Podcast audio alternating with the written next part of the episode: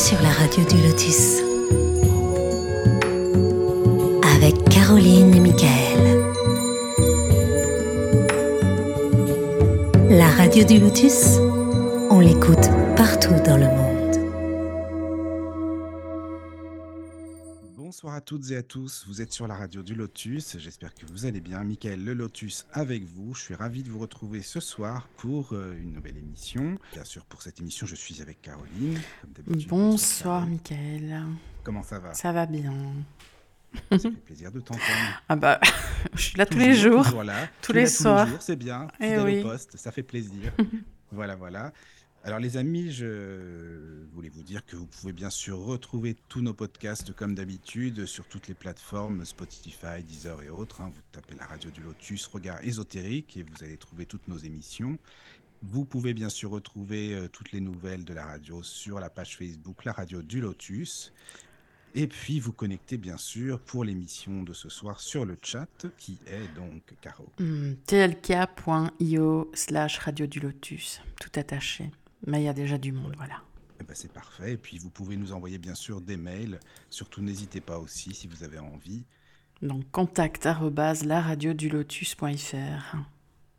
Et voilà. Sur l'application, hein, par téléphone si vous avez envie. Il y a le petit onglet contact euh, tout en bas. Et puis voilà, vous atterrissez bien sûr sur la radio du Lotus. Et ce soir, ben, je suis vraiment super content. Je suis ravi d'inviter euh, Ludovic Richet. Bonsoir Ludo. Comment ça va? Bonsoir Michael, bonsoir. Bonsoir. Écoute, euh, Alors, moi, je vais Ludovic, très qui a- très bien. Qui a créé la chaîne, bien sûr, euh, Arcana, les mystères du monde, hein, la chaîne YouTube. Ça fait un bout de temps qu'elle existe, ta chaîne Ludo? Ça fait, ça fait combien de temps maintenant? Ça fait... Écoute, Michael, euh, ça fait 7 ans. On vient de fêter l'anniversaire des 7 ans il n'y a pas très très Ah oui. longtemps. J'avais commencé en, en avril 2016, tu vois. Donc oui, ça commence à faire quelques années ça pour fait le un coup. bout de temps. Bah, Il y a plein de vidéos, hein. il y a beaucoup, beaucoup de, d'informations euh, à découvrir. Et ça, euh, moi j'adore, c'est vraiment bien. Et voilà, je voulais t'inviter parce qu'on avait déjà fait une émission tous les deux sur Witches il y a quelques temps, Witches Radio. Ça fait bien plaisir euh, bah, de te retrouver. Je me suis dit, tiens, on va, on va inviter Ludovic. Et puis finalement, ça se fait. Voilà, on est là, c'est, c'est génial. Voilà. Bah oui, ça fait quelques années, mais bon, c'est vrai qu'on en avait parlé Oui. à l'époque. Et bon, voilà, le chemin faisant, euh, nous y Voilà. sommes arrivés, c'est ce soir. En tout C'est cas, ça ça. fait très très Voilà. plaisir, euh, très très plaisir d'être avec, euh, avec vous deux ce soir. Et puis euh, un grand bonjour aux auditeurs qui nous écoutent actuellement. Bah, Bah, c'est merci. réciproque. Voilà. Alors, de quoi est-ce que nous allons parler ce soir? On va parler d'un thème qui est enfin, pas évident à aborder. Il est, il est très, très intéressant, ce thème, et beaucoup de gens euh, nous ont demandé justement d'en parler. Mais c'est vrai qu'il y a tellement de manières différentes de l'aborder que c'est peut-être pas simple. Mais alors, c'est un thème que tu connais sur le bout des doigts, puisque c'est euh, l'Atlantide. Là, le, mythe de l'Atlantide. D'ailleurs, tu en avais fait un bouquin sur ton premier livre, c'est ça hein? Tu en avais parlé de l'Atlantide. Oui, euh, l'Atlantide est, on oui. va dire, le sujet central de mon premier bouquin. Voilà. Ce n'est pas un livre qui est dédié que à l'Atlantide, bien, bien évidemment, mais qui a pour but, en fait, euh, en étudiant les civilisations de l'Antiquité et de la protohistoire, de dresser tout le cadre, tout le cadre qui va nous intéresser pour la recherche de l'Atlantide. Donc, même si le premier bouquin ne traite pas à proprement parler de l'Atlantide, euh, il y a un tiers du bouquin qui lui est consacré quand même. C'est quand même Oui, c'est conséquent. Mais euh, je propose ma théorie, mes recherches et, et mes réflexions sur le sujet. Mais l'idée, c'est que ce livre avait pour but vraiment de dresser le cadre. Parce que le gros Oui. problème quand on étudie l'Atlantide, c'est qu'on le décontextualise. On est toujours en train de le sortir en permanence de son cadre. Or, son cadre, c'est quoi? C'est basé sur des sources, des textes qui datent de l'Antiquité et de l'Antiquité grecque plus précisément.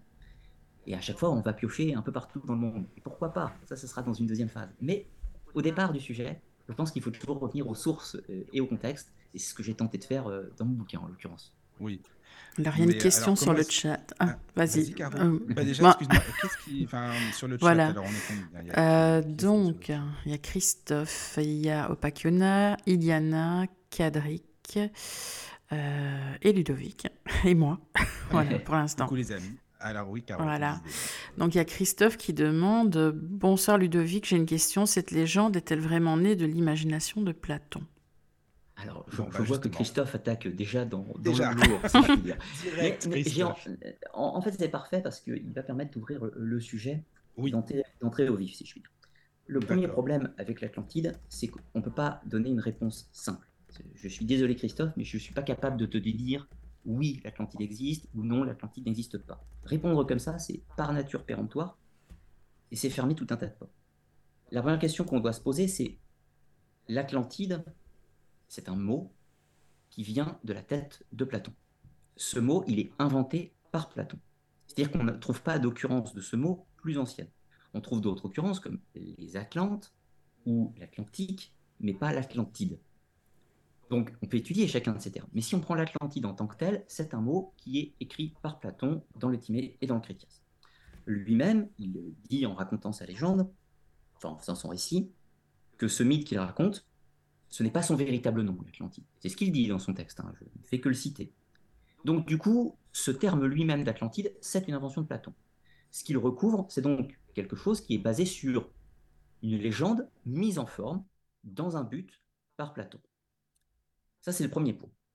Le deuxième point qui va être intéressant euh, de s'attarder, c'est dans quel contexte Platon écrit cette histoire. Puisque, évidemment, si un auteur avait écrit la légende de l'Atlantide en 3000 ans avant notre ère, ou si un auteur l'avait écrit en 1500 au moment euh, de la Renaissance italienne à Florence, c'est pas du tout le même contexte. Donc la question qui va nous intéresser, c'est Platon écrit ce mythe, mais par rapport à quoi? Qu'est-ce que connaît Platon? Quelles sont ses connaissances euh, géographiques? Quelles sont ses connaissances historiques de son temps? Mais surtout, encore plus, quel est son objectif? Pourquoi écrit-il le Timée et le Critias? Quel est son objectif? Quel est le public qu'il vise? Quel est le sens qu'il veut donner à cette histoire Quelle est la critique qu'il veut faire possiblement Voilà, en gros, quelles sont ses raisons Donc, évidemment, on peut hypothétiser tout un tas de choses sur les connaissances de Platon. On peut imaginer tout ce qu'on veut. Mais on peut aussi considérer que par rapport à, l'époque où vivait Platon, il y a d'autres auteurs, des historiens, euh, des poètes, des philosophes et tout un tas d'autres choses. Et donc, ces contemporains de Platon, la plupart d'entre eux, Platon les connaît et a lu leurs œuvres. Donc, par exemple, Platon connaît parfaitement l'œuvre et de Millet, de Hérodote, et par exemple aussi de Thucydide. Ça, c'est des éléments qu'on peut considérer comme acquis pour Platon. En revanche, tout le reste est hypothétique. Par exemple, on sait que Platon connaît l'existence des Celtes. En revanche, on ne sait pas si Platon connaît l'existence euh, des États-Unis d'Amérique. Bien sûr, c'est un anachronisme que ce que je dis. Mais en gros, on ne sait pas s'il connaît le continent américain. De la même façon, on sait que Platon connaît l'Inde. On sait qu'il sait qu'il y a un peuple qui vit là-bas, qui vénère certains dieux, etc. Mais on ne peut pas savoir à ce stade si Platon a connaissance de l'existence du Japon, par exemple. Ça, on est dans l'inconnu. Donc, le bilan des connaissances. Ensuite, l'autre point, c'est donc l'objectif. À qui s'adresse ce texte? Eh bien, c'est très simple. Platon écrit pour ses contemporains, pour des Grecs plutôt lettrés, c'est-à-dire de l'aristocratie grecque, si vous voulez employer ce terme, donc des gens plutôt instruits, des gens qui sont dans les sphères politiques, dans les sphères de pouvoir, des philosophes, des savants pour l'époque, des poètes, etc. Il, propose ce, récit pour des gens instruits, pas pour tout le monde. C'est pas son objectif. Mais il y a aussi dans ce texte, au-delà du récit de l'Atlantide, il y a une critique, une critique politique et une allégorie. Cette critique, c'est qu'en fait, il fait une comparaison entre ce qui s'est passé dans un temps hypothétique avec l'Atlantide et Athènes, et de l'autre côté, en fait, il se sert de ça pour faire une critique de la société athénienne de son temps, pour dire, regardez comme c'était bien avant, il faut revenir à cet, à cet état. Sous-entendu, il faut revenir à un modèle plus vertueux, démocratique et tout ce qu'on veut en fait, c'est un procédé littéraire. Ce n'est pas qu'il cherche à se prémunir des ah, autorités. Ah d'accord, c'est un procédé. Tout, le monde a conscience que Platon critique la société athénienne. Bah oui, justement. Ses contemporains ne sont absolument pas dupes de cette affaire. D'ailleurs, il passera même quelques temps en prison en Sicile, etc. Il y a, plusieurs ah anecdotes sur cette histoire. Mais il ne pas du tout, euh, il cherche pas du tout à se faire discret. Bien au contraire, il se sert simplement d'un procédé littéraire pour faire une critique de la politique de son temps, tout en se référant à un passé euh, glorieux ou mythique, pour euh, exposer sa critique et exposer ce retour à l'âge d'or. Voilà, encore une fois, on est dans le procédé littéraire. Donc, la base de l'histoire de l'Atlantide, elle est là. C'est un récit fait pour ses contemporains pour critiquer Athènes, et à côté de ça, euh, basé sur les connaissances de son temps et des éventuels récits qu'il a pu collecter, etc. On est là sur la légende de l'Atlantide. Donc, est-ce que c'est né de l'imagination de Platon? À ce stade, oui. Bien évidemment que l'Atlantide, dans une immense part, vient de l'imagination de Platon. Mais je pense que la question que, que voulait réellement poser, en fait, Christophe, c'était pas de savoir si c'était basé sur l'imagination de Platon, c'est plutôt savoir s'il y a un, fond de réalité ou de vérité dans cette histoire. Je pense que c'est vers là que, que notre ami voulait nous emmener. On va lui demander. Je, oui, je pense que c'est ça. Caro, oui. Je sais pas, je, là je, je, ne poursuivais pas pour le moment, voir s'il y avait d'autres non, questions. Non, non, mais c'est ça. Oui, oui, oui, il dit exactement. C'est ça, oui, oui, oui. Parce que où est-ce qu'on a entendu parler, d'accord, mais qu'est-ce qui est, qu'est-ce qui n'est pas, euh, comment est-ce qu'on peut le savoir vraiment? C'est ça, c'est vrai qu'on se pose plein de questions euh, comme ça, quoi. Est-ce qu'il y a des preuves Oui, historiques, tu vois, tout ça, quoi? Alors, et, et c'est pareil, donc quand on aborde ce, ce deuxième sujet, c'est-à-dire à savoir la réalité ou non de l'Atlantide, souvent on prend le problème, euh, le problème par le mauvais sentier, si je puis dire. Oui. Je m'explique. Quand on veut savoir si le récit de Platon est cohérent et revêt une quelconque forme de réalité, qu'est-ce qu'on fait En premier, on lit Platon. On lit Platon et on regarde par rapport aux éléments nommés préalablement, c'est-à-dire le contexte, les connaissances possibles de Platon, qu'est-ce qu'il a pu vouloir nous dire, etc. On décortique Platon, on le contextualise, on fait tout, ça par rapport aux documents d'époque.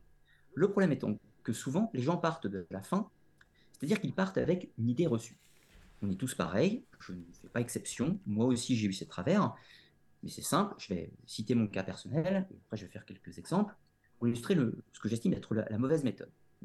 Quelque chose qui n'est pas scientifique, qui n'est pas méthodologique, qui n'est pas... qui a des biais de confirmation.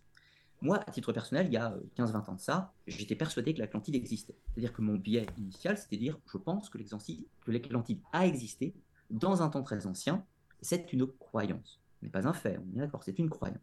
Donc je pars avec ce postulat. Donc c'est-à-dire que je vais me diriger vers des bouquins de chercheurs qui me disent que l'Atlantide existe. Tous ceux qui me disent que l'Atlantide n'existe pas, je vais les foutre à la poubelle en disant ça ne m'intéresse pas, ces types mentent, parce que de toute façon, je, je crois ou, ou j'ai envie qu'il existe. Ça, c'est un biais de confirmation, évidemment. Il ne faut pas commencer par la fin. Le deuxième biais de confirmation, et peut-être qu'on qu en aura ce soir, je m'en excuse auprès des auditeurs d'avance si c'est le cas, mais par exemple, si je croise quelqu'un qui habite au Maroc ou en Tunisie, très rapidement, il va me dire, en fait, l'Atlantide, c'était les anciens berbères, puisque Hérodote cite le peuple Atlante comme vivant aux abords de, de l'océan Atlantique vers le Maroc, près du mont Atlas.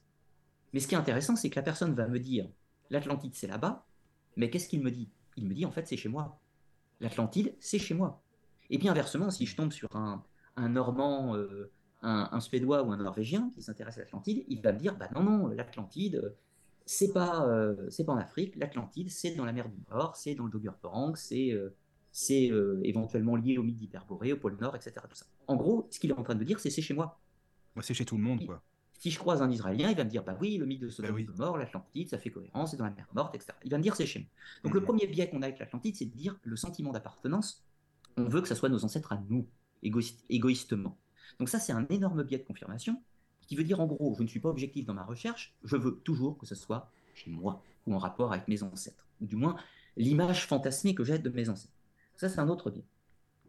Le troisième biais, c'est le biais du contexte souvent, on analyse Platon, on se dit, bah ouais, l'Atlantide, euh, forcément, il nous dit que c'est à peu près par là. Donc nous, on est plus malin que Platon, très certainement. Alors du coup, on sait tous maintenant qu'il y a les Amériques. On sait qu'il y a possiblement des monuments, des civilisations là-bas. Donc évidemment, on va chercher là-bas. En se disant, bah oui, forcément, c'est plus logique. Ou alors, pourquoi pas, en faisant tout le tour de la planète, puis on finit à Yonaguni, près du Japon. Et puis on se dit, tiens, il y a des ruines sous-marines, pourquoi pas l'Atlantide ici Sauf qu'en faisant ça, on a un biais qui est qu'on prend nos connaissances du XXIe siècle pour analyser quelque chose que Platon a écrit au IVe siècle avant notre ère. Donc, si Platon donne des indications géographiques, c'est par rapport aux connaissances de son temps. Et il faut les prendre en compte. Et donc, il faut limiter, limiter la recherche de l'Atlantide par rapport à ces éléments-là. Après, les autres sont intéressants. On entrera dans une autre phase de recherche. Donc ça, c'est les trois premiers biais qui me semblent importants pour l'Atlantide. Donc, moralité, qu'est-ce qu'il faudrait faire à ce stade? La première chose, elle est simple. C'est de lire Platon. Quand on lit Platon, en général, il y a plusieurs mythes de nos croyances personnelles qui vont s'effondrer. Le premier mythe qui va s'effondrer, c'est qu'il n'y a pas de technologie anti-gravité, il n'y a pas de super pouvoir, il n'y a pas de machine volante, il n'y a pas de technologie antidiluvienne mystique ou des cristaux d'énergie comme dans Stargate, ça n'existe pas dans le texte de Platon. Si vous lisez le texte de Platon, la description qu'il fait de l'Atlantide, c'est une civilisation avancée pour son temps, mais aux yeux de l'Antiquité de Platon. C'est-à-dire que par rapport à ses référents culturels, il dit oui, cette civilisation est brillante. Mais sous-entendu, c'est comme si on considérait que par exemple, le monde assyro-babylonien est plus brillant que le monde scythe de la même époque. Ça ne veut pas dire que les Assyriens ont des machines volantes, ça veut simplement dire qu'ils ont une civilisation plus établie avec des codes, une société, etc., que les Scythes. Donc ça, c'est un autre biais aussi de contexte où il faut bien prendre en compte qu'est-ce que veut dire Platon dans son texte par rapport, encore une fois, aux éléments de ses époques. Ensuite, quand on étudie Platon, il nous donne des informations géographiques. Or, ces informations géographiques, elles ont été discutées directement dans l'époque de Platon et directement par ses successeurs. Alors, évidemment, quand on a les successeurs directs de Platon, alors successeurs directs, on va prendre Diodore de Sicile puisque c'est le plus marquant, Théodore de Sicile, lui, il croit, il croit à l'histoire de Platon, il considère que c'est vrai. Il y en a plein d'autres qui croyaient que c'était faux. Hein. Théodore de Sicile nous dresse une carte où il nous dit voilà, Platon nous dit que en gros, c'est vers les colonnes d'Hercule. Alors les colonnes d'Hercule, c'est pareil. Hein. Aujourd'hui, on glose de toutes les façons possibles sur les colonnes d'Hercule. La question, c'est qu'est-ce que Platon, lui, veut dire par colonne d'Hercule? Or, si on se met dans le contexte géographique de l'époque, les géographes et historiens grecs de l'époque nomment colonne d'Hercule le détroit de Gibraltar. C'est tout. Donc, pour lui, ça veut dire ça. Peut-être que pour nous, après, ça vous dire autre chose, mais pour Platon, ça veut dire ça. Donc, il dit en gros que l'Atlantide, c'est des deux côtés du détroit de Gibraltar. Sous-entendu, un petit peu côté Maroc, côté Espagne, côté Portugal, des deux côtés du détroit, et à l'intérieur de la mer, c'est-à-dire dans ce qu'on appelle la mer Tyrrhénienne, la mer des Paléas. Théodore de Sicile fait une carte en se basant sur ça. Ensuite, autre élément qu'on trouve chez Platon, Platon ne nous parle pas d'Atlantide comme une cité. Ce n'est pas une cité, une cité euh, fantastique, euh, circulaire, euh, comme dans, comme dans Stargate, encore une fois avec la cité d'Atlantis. En réalité, l'Atlantide, c'est un pays ou une nation ou un empire serait plus adapté. Et même si on va plus loin et qu'on emploie les mots d'époque, ça serait une thalassocratie, un empire maritime, qui règne donc sur la mer des deux côtés du détroit. Mais il précise aussi qu'en réalité, ce, cette Atlantide, elle est divisée, il est divisé en dix royaumes.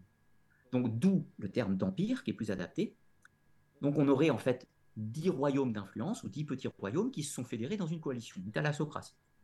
Qu'est-ce que veut dire Platon par ça? Eh bien en fait, il suffit de prendre les exemples de son temps. Et si on prend les exemples de son temps, on peut imaginer la Ligue de Délos pour Athènes, où on a une confédération de plusieurs cités qui se regroupent dans une alliance maritime. On peut considérer Dodécapole étrusque, donc une alliance de douze cités toutes puissantes qui euh, crée une sorte d'hégémonie maritime pendant un temps. Donc, dans une thalocratie, on peut imaginer ça. On peut imaginer dix cités, dix petits royaumes qui se fédèrent entre elles dans un but commun, qui ont une culture, une religion, une langue commune, etc., et qui créent un empire maritime puissant. Ça, c'est la lecture de Platon. Ensuite, je ne vais pas citer tous les éléments, hein, ça vous retrouverez dans le bouquin, bien sûr. Mais un autre élément qui est fondamental, c'est la datation. Platon nous dit 9000 ans avant Solon. rapidement, Solon, c'est un personnage qui n'a pas connu directement Platon, mais par des intermédiaires divers, Solon est ce qu'on appelle un des, cinq, un des sept sages de la Grèce, un personnage influent, une sorte de référent philosophique et moral, donc Platon s'y réfère. Le fait qu'il y ait des informations venant de Solon, c'est possible, mais ça passe dans tous les cas par des intermédiaires. Donc, il nous dit 9000 ans avant Solon. Sous-entendu, ça nous ferait à peu près, grosso modo, environ 9000, 9500 euh, avant notre ère. Sauf que, Platon se base sur quoi pour dire ça? Il se base sur possiblement des chronologies d'époque. Sauf que si on observe les connaissances chronologiques de l'époque, on s'aperçoit que les Grecs, si on remonte à au-delà de 1000 avant Jésus-Christ, leur connaissance est extrêmement euh, parcellaire, voire complètement euh, loufoque, en fait mythologique, pour ce qui concerne avant 1000 avant notre ère. Pourquoi? Alors, chez les Grecs, toujours pareil. L'histoire du monde se découpe en plusieurs âges. L'âge d'or, l'âge des dieux, si on peut l'appeler comme ça, qui est un temps mythologique, un temps mythologique qui n'est pas datable, à proprement parler. Ensuite, on a l'événement du déluge, puis on a l'âge d'argent. L'âge d'argent, lui aussi, c'est un temps mythologique qui n'est pas vraiment datable. Ensuite, on a l'âge d'airain ou l'âge de bronze. Lui, on peut commencer à entrevoir une, logique historique. C'est-à-dire qu'on peut imaginer que quand les Grecs parlent de l'âge d'airain, ils fassent référence à une sorte de passé ancien qui concerne l'âge du bronze et qui s'étale sur une période allant sensiblement entre moins 3000 et à peu près moins 1000 avant notre ère. Et puis ensuite, c'est l'âge du fer, donc c'est l'âge identifiable pour les grec. Mais entre l'âge d'airain et l'âge de fer, il passe un temps qu'on appelle l'âge des héros, qui est euh, la fin de l'âge mythologique. C'est le moment de la guerre de Troie, c'est le moment de l'effondrement de la civilisation mycénienne et tout un tas d'autres choses. Donc quand Platon nous dit 9000 ans avant notre ère, en fait, il veut dire possiblement dans les temps mythiques. Dans les temps mythiques, c'est indéfini. Maintenant, si on prend un mode d'écriture grec de cette époque, on va prendre un contemporain de Platon, on va citer Hérodote. Hérodote, quand il écrit ses textes, il a une habitude, une habitude numérique qui est l'exagération. Thucydide fait la même chose au niveau de la guerre. C'est-à-dire que, par exemple, quelques exemples concrets, quand, Thucydide il parle de la guerre du Péloponnèse et euh, euh, des guerres médiques, pardon, quand il parle des guerres médiques, il place des armées, l'une en face de l'autre, et il dit que les Grecs étaient, euh, étaient 50 000, et en face, il y avait 500 000 Perses. Mais quand il dit il y a 500 000 Perses, en réalité, il veut plutôt dire 50 000 au niveau des chiffres archéologiques qu'on peut démontrer aujourd'hui. De la même façon, parfois, il nous parle des morts sur un champ de bataille. Il nous dit il y a eu 10 000 morts. Ou de l'autre côté, il y a eu 100 000 morts. Et quand il dit ça, c'est complètement loufoque. C'est complètement abracadabrant. Thucydide fait ça, non pas pour être mythomane, mais il fait ça pour donner de la hauteur au récit. méthode littéraire grecque encore. Maintenant, dans un Hérodote. Hérodote, quand il arrive à Babylone, il décrit les murailles de Babylone dans son enquête historique, et il nous raconte que les murs de Babylone font 100 pieds de haut. Sauf que l'archéologie ne nous dit pas ça. L'archéologie nous dit que ça faisait plutôt 10 pieds de haut. Donc il y a une exagération, un facteur multiplicateur par 10 quasiment, qu'on retrouve unanimement chez les auteurs grecs de cette époque. Si on applique cette même logique à Platon, on peut considérer que quand il dit 9000 ans, ça veut dire 900 ans. Et là, on entre dans des choses qui sont beaucoup, beaucoup plus intéressantes. Puisque qu'est-ce qui se passe 900 ans avant Platon? Ou 900 ans avant Solon? On va tomber à peu près sur un créneau de date intéressant. On est sensiblement vers 1000, 1500 avant, 1000, euh, 1100 avant notre ère, dans ces eaux. Or, il se passe un événement qui est assez important à cette époque, qu'on appelle de façon générique le grand effondrement de l'âge du bronze.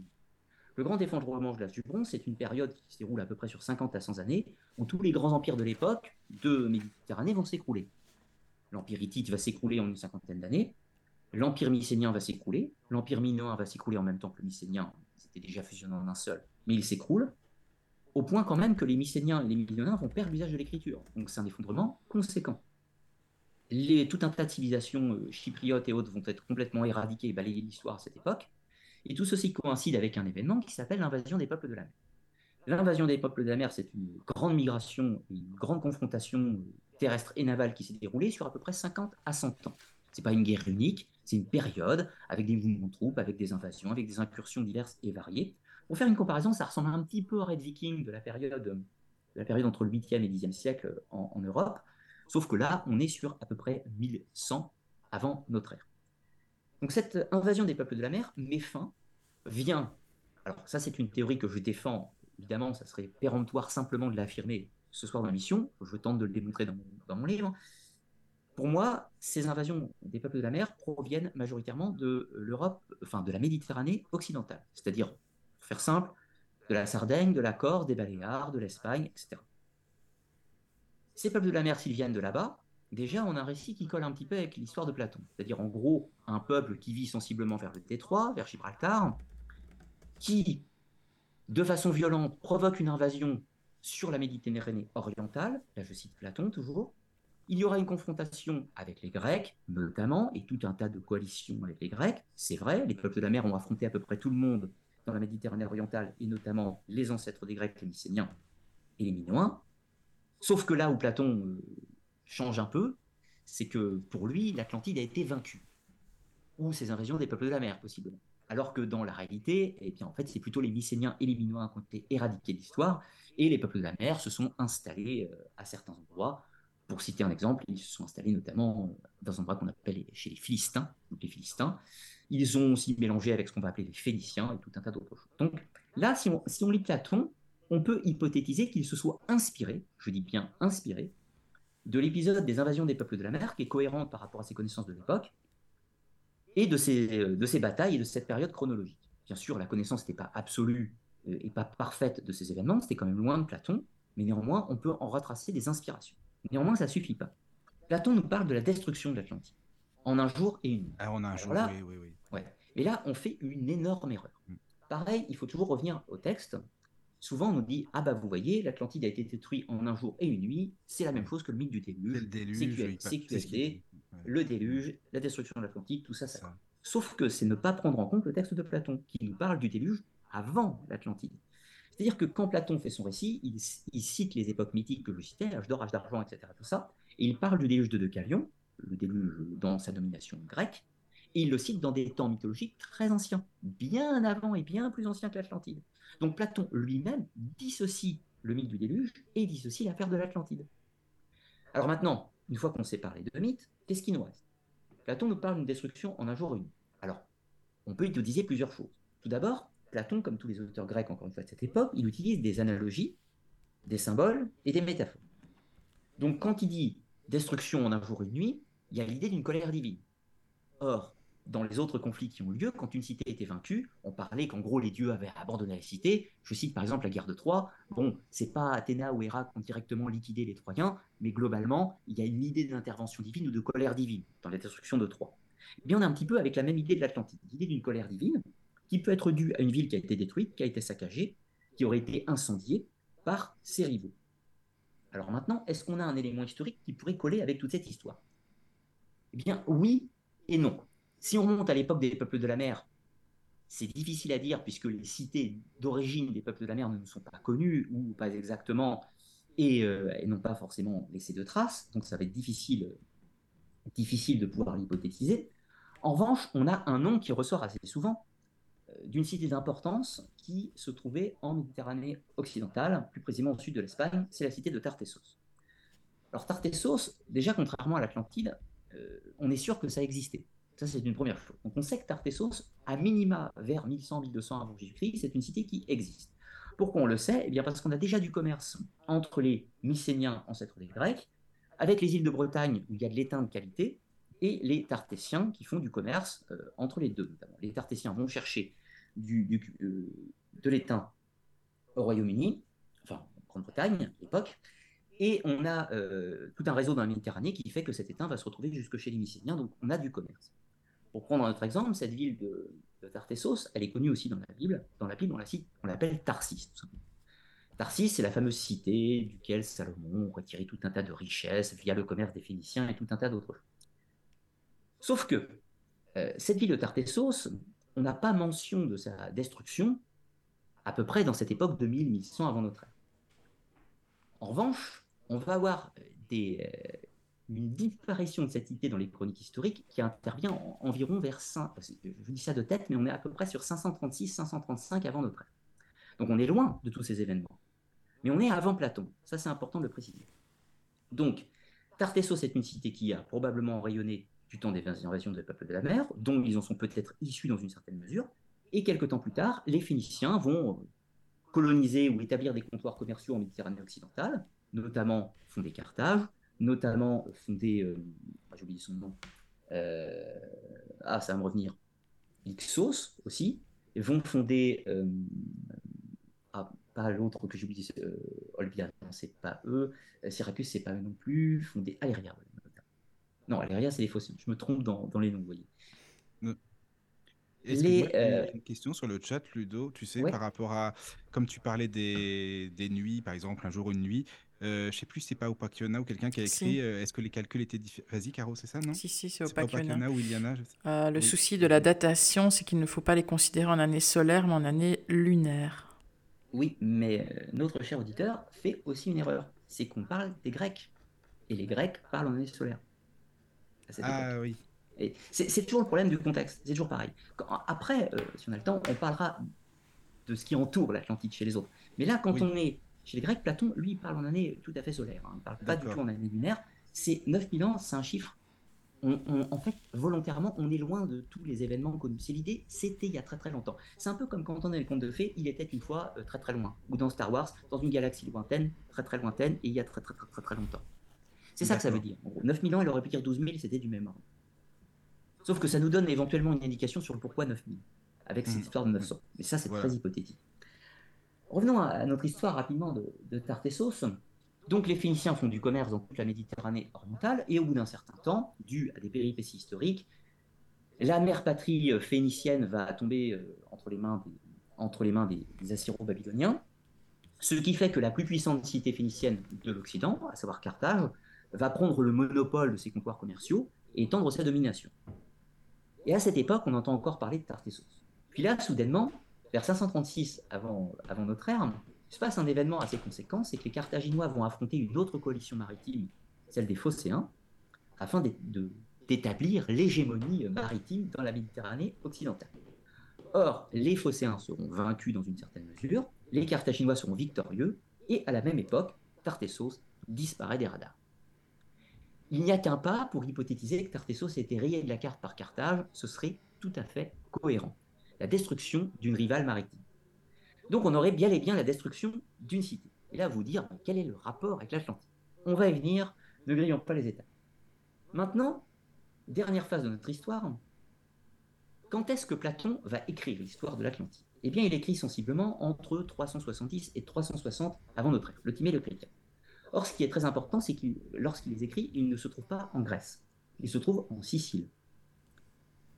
Il a été invité par le tyran de Sicile de l'époque, et il, est, euh, missionné pour euh, faire des enseignements philosophiques aux notables de Sicile, ce qui ne va pas d'ailleurs pas très très bien se passer, mais c'est à cette époque qu'il écrit l'Atlantide. Or, Platon, qu'est-ce qu'il fait? Il s'est probablement en partie inspiré et surtout instruit de ce qui se passait autour de lui. Or, qu'est-ce qui se passe à l'époque de Platon en Sicile? Eh bien, il y a un conflit latent, une sorte de guerre froide assez intense, qui se déroule entre les Grecs de Syracuse, les Carthaginois tout puissants à cette époque en Afrique du Nord, la République romaine qui euh, commence à marquer, euh, à marquer des points, et surtout la Dodécapole, cette fameuse, ces fameuses douze cités étrusques euh, en Italie du Nord, qui rayonnent aussi. Donc on a ce, ce terreau bouillonnant entre les Carthaginois et les Étrusques, et avec au milieu un petit peu les Romains et les Grecs. Or, si on prend la destruction de la capitale de l'Atlantide, la cité est considérée comme la plus importante pour Platon, et qu'on prend ses descriptions, on a une copie conforme de la cité de Carthage. Alors, qu'est-ce qu'on peut dire en résumant un petit peu toute cette histoire? Est-ce que l'Atlantide a existé? À mon sens, d'une façon littérale, non. En revanche, Platon s'est inspiré de plusieurs éléments pour composer son mythe. À mon sens, la théorie que je défends, il s'est inspiré de l'invasion des peuples de la mer à l'effondrement de l'âge du bronze comme l'événement traumatisant qui a bouleversé le monde méditerranéen. Le deuxième élément, au niveau des effectifs et des armées, il s'est inspiré des guerres médiques, dont je n'ai pas beaucoup parlé, qui ont opposé les Grecs et les Perses. Pourquoi il s'inspirait de cet événement? Eh bien parce que l'armée perse était absolument gigantesque, était cataclysmique, et les Grecs, en étant dix fois inférieurs, mais plus lourdement armés, tout un tas de raisons complexes, ont réussi à l'emporter contre ce géant perse.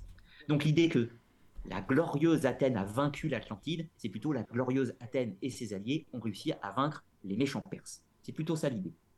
Et troisièmement, pour prendre le modèle de la cité idéale, eh bien, il prend le modèle de la plus puissante cité de Méditerranée de ce temps, à savoir Carthage. C'est la théorie que je tente de défendre. Donc là, on est vraiment sur... Euh, on, est, on, dépasse le stade de l'hypothèse, hein, je le résume, on est dans la théorie, avec tout un tas d'éléments qu'on peut appuyer, des datations, des éléments archéologiques et surtout le croisement d'informations. Mais surtout, le plus important, c'est qu'on s'est intéressé uniquement aux sources d'époque. D'accord. Tout ce qui se passe après, beaucoup, beaucoup, beaucoup, beaucoup, beaucoup de choses ont été rajoutées sur le mythe en le décontextualisant. Et c'est le gros problème. C'est qu'après, quand on décontextualise le mythe de l'Atlantide, peut-on encore parler du mythe de l'Atlantide? Mais c'est ça, parce qu'il est tellement fantasmé, ce mythe, euh, c'est ça aussi, hein, vraiment. Hein. Il y a eu tellement, tellement de choses de dites, d'écrites, et puis euh, bah, comment vivaient euh, les peuples enfin, de l'Atlantide. Tu vois, il y a, plein d'informations, mais on ne sait pas où ils les ont eues, ces informations, justement. C'est-à-dire, plus, peux-tu être plus précis bah, Tu vois, par exemple, euh, je ne sais pas, moi, comment était euh, la, la, vie de ces peuples, les coutumes, les, je sais pas, moi, les arts, la religion, tu vois? Tu parles de ce que tu parles des peuples de la mer, tu parles des Carthaginois ou, Les euh, peuples de la mer. Alors, si tu parles des peuples de la mer, on, a des informations sur eux. Ça reste encore extrêmement, euh, extrêmement compliqué. Extrêmement compliqué. Ça, se croise Et beaucoup, justement, Je, vais profiter d'une question que je vois à l'instant dans, dans, le chat de Talassa Talassa qui dit sa thèse est-elle majoritaire parmi les historiens et scientifiques? Tout de suite, je te réponds non. Mais je vais te dire pourquoi et ça va rejoindre la question de Michael. Alors, ces peuples de la mer, on manque d'informations et il faut regrouper pas mal de choses je pense euh, avoir ouvert quelques pistes dans mes travaux, notamment en développant l'idée que les peuples de la mer sont originaires de Méditerranée occidentale. Euh, je précise d'emblée que cela ne fait absolument pas consensus chez la majorité des, historiens et des scientifiques, où la théorie majoritaire sur l'origine des peuples de la mer est que ce sont plutôt euh, des mercenaires mycéniens ou de l'Asie mineure. Néanmoins, je pose quelques contre-arguments. Euh, certains, euh, historiens, certains historiens et certains scientifiques sont d'accord avec moi, hein, même si on est minoritaire, bien entendu, puisque je trouve ça absurde d'attaquer les Mycéniens quand on est des Mycéniens, du moins à cette ampleur. D'autres choses aussi, parmi les peuples de la mer, certains s'appellent les Chardanes, c'était le nom tout simplement des habitants de la Sardaigne euh, de cette époque. On va trouver d'autres peuples, comme par exemple les Tyrcéniens, les Tyrcéniens qui étaient des habitants d'Italie de cette époque, ou encore les. Alors le nom peut prêter à sourire un peu, mais qu'on appelle les Wawesh, ou les Washwesh, qui étaient des habitants de l'Afrique du Nord de cette époque. Et comme, quoi. Euh, donc on a tout un tas d'éléments qui nous poussent à, euh, à, accréditer plutôt cette hypothèse pour les peuples de la mer. Et donc, quant à leur mode de vie, eh bien, on a quelques éléments. Pour ça, il faut s'intéresser en fait euh, aux civilisations qui étaient présentes dans ces hypothétiques lieux de départ. Alors là, on touche euh, la deuxième partie du sujet, qui est que j'ai dit tout à l'heure que je ne pense pas que l'Atlantide, tel que le définit Platon, existe. Je pense que Platon s'est inspiré de tout un tas de choses. Mais en revanche, j'aimais quand même euh, la théorie qu'il y a un embryon. Ces peuples de la mer ne sont pas qu'une coalition barbare de peuples qui déversent comme ça sur la Méditerranée orientale. Je pense qu'en Occident, à cette époque, il y a une certaine unification, une certaine cohérence, et donc une thalassocratie de ces peuples de la mer à l'origine, j'appelle, euh, à titre personnel, hein, mais ça c'est vraiment ma thèse, l'empire tyrannien. Mais euh, la vie de cet empire tyrannien, on a des éléments, si on remet tout un petit peu en commun. On a des éléments du bâti, on sait qu'ils construisent des castrums de façon plutôt circulaire, de type mégalithique. Il est, il n'est pas du tout, du tout, du tout prouvé à ce stade que ces peuples aient un système d'écriture. Euh, je serais tenté de dire qu'il faudra encore quelques années de recherche pour pouvoir euh, amener des éléments solides. Il y a des pistes, mais à ce stade, euh, ça serait trop péremptoire de leur prêter, un système d'écriture. En revanche, on sait qu'ils ont un fonctionnement qui s'approche du système bipartiste, avec un système guerrier clérical fusionné et un système des laboratoires, c'est-à-dire le peuple travaillant à côté. Donc on n'est pas tellement sur un modèle indo-européen tripartite. On a quelques insignes de pouvoir comme les bâtons de commandement, donc on va retrouver des analogies symboliques avec, euh, avec ce qu'on retrouve au Proche-Orient. Une probable influence des peuples amers sur les Phéniciens, ça encore une fois c'est mon hypothèse, reste très très fragile à ce stade. On a des éléments qui nous poussent à savoir ce qu'ils mangeaient, comment ils se vêtissaient, grosso modo. On a des tombes, donc on sait un petit peu le matériel funéraire qu'ils employaient. On savait qu'ils utilisaient des épées, des épées de bronze, c'était des précurseurs dans, ce type d'armement. Donc on a des éléments, hein, pour citer que quelques exemples, hein, bien sûr. On n'est pas totalement vierge d'informations. En revanche, ça reste très très parcellaire. Après, pour Carthage, c'est totalement différent. Carthage, on sait parfaitement comment ils vivaient. Ah, je ne sais pas s'il y a des questions, peut-être, non sur le... Ah, Peut-être. Je pensais qu'il n'y avait plus de son. Ah oui, non, non, euh, j'ai cru un instant. Oui, oui, oui, moi j'ai cru qu'il n'y avait plus de son.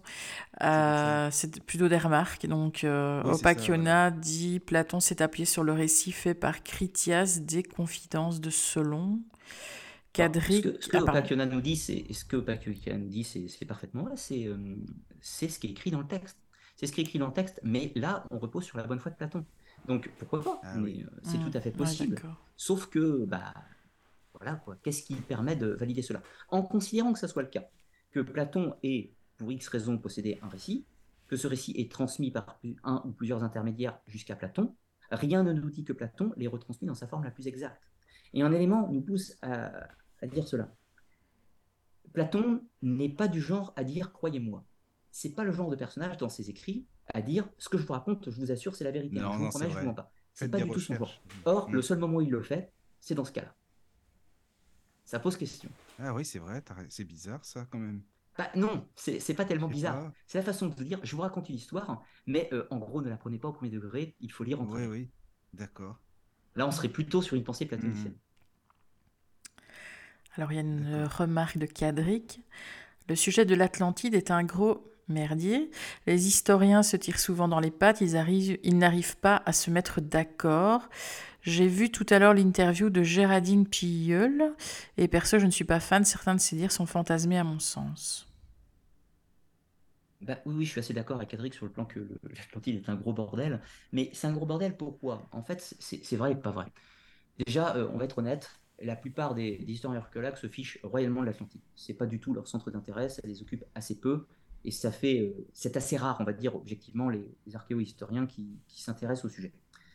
Le consensus majoritaire à l'heure actuelle sur l'Atlantide est de considérer que tout ceci est une fable et que Platon s'est inspiré des guerres médiques euh, majoritairement et a fait une sorte de conte euh, philosophique pour Athènes. C'est notamment la théorie défendue par Pierre Vidal-Naquet, par l'époque. Donc globalement en parlant, le consensus actuel des historiens archéologues, c'est de dire passez votre chemin, il n'y a rien à voir, l'Atlantide est un mythe. Je pense néanmoins que ce mythe est intéressant en tant que tel et qu'il faut rechercher les inspirations à ce mythe, qu'elles sont plus complexes que ce que la communauté scientifique euh, propose en consensus. Néanmoins, quand je dis ça, je ne suis pas en train de vous dire que tous les méchants archéologues historiens sont tous d'accord entre eux. Bien évidemment qu'il y a des voix parallèles qui, s'élèvent, les gens ne sont pas tous d'accord avec ceci, certains proposent des théories plus ou moins euh, cohérentes. Euh, la théorie, enfin, une des théories majoritaires, enfin une théorie minoritaire, mais dans les minoritaires qui est majoritaire, c'est la théorie d'associer l'Atlantide à Tartessos. Donc ça, je ne suis absolument pas novateur dans cette approche Euh, là où je propose quelque chose de, neuf, c'est mon idée de, cet empire tyrrhénien, donc l'idée qu'il y aurait une thalassocratie en Méditerranée euh, occidentale. Mais au-delà de ça, euh, Tartessos, Atlantide, je ne suis pas le premier à le faire, je ne suis pas le premier à faire ce livre. Eh, c'est vrai que c'est pas évident de savoir, oui, de toute façon, le faux du vrai, on ne saura pas forcément. Je veux dire, c'est quand même. c'est super compliqué, quoi.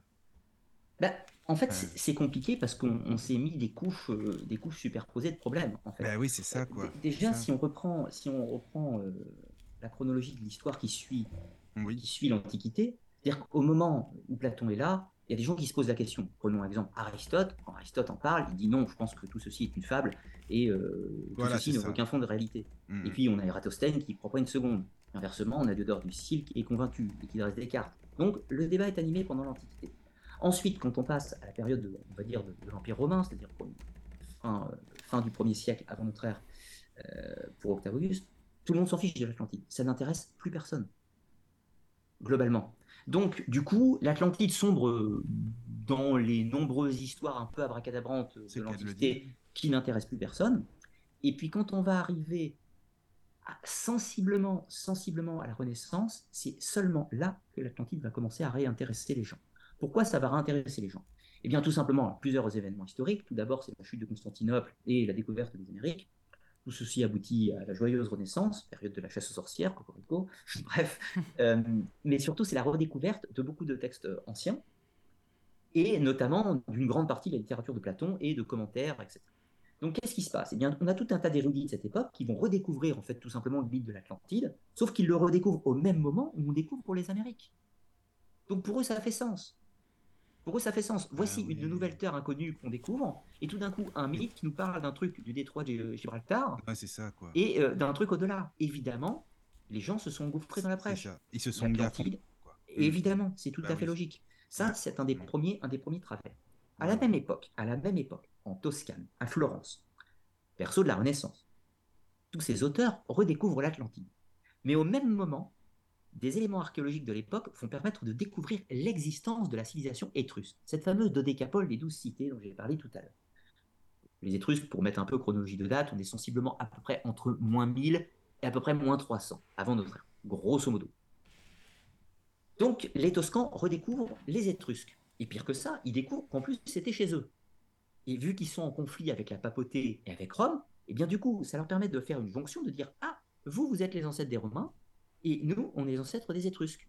Et en plus de ça, on redécouvre ce mythe de l'Atlantide, et puis ça colle bien avec les Étrusques, les Atlantes. Alors du coup, clac, les Étrusques, c'est l'Atlantide. À la même époque où des gens le voient aux Amériques, d'autres gens le voient en Italie du Nord. Cette époque, parce que une nouvelle recherche, euh, les, Toscans de l'époque, d'ailleurs ainsi que tout le monde, avaient complètement oublié l'existence des Étrusques. C'était tombé dans les abîmes de l'histoire à cette époque. Maintenant, on avance encore un petit peu dans le temps. Et puis on arrive au joyeux XVIIIe siècle, toute fin du XVIIIe siècle.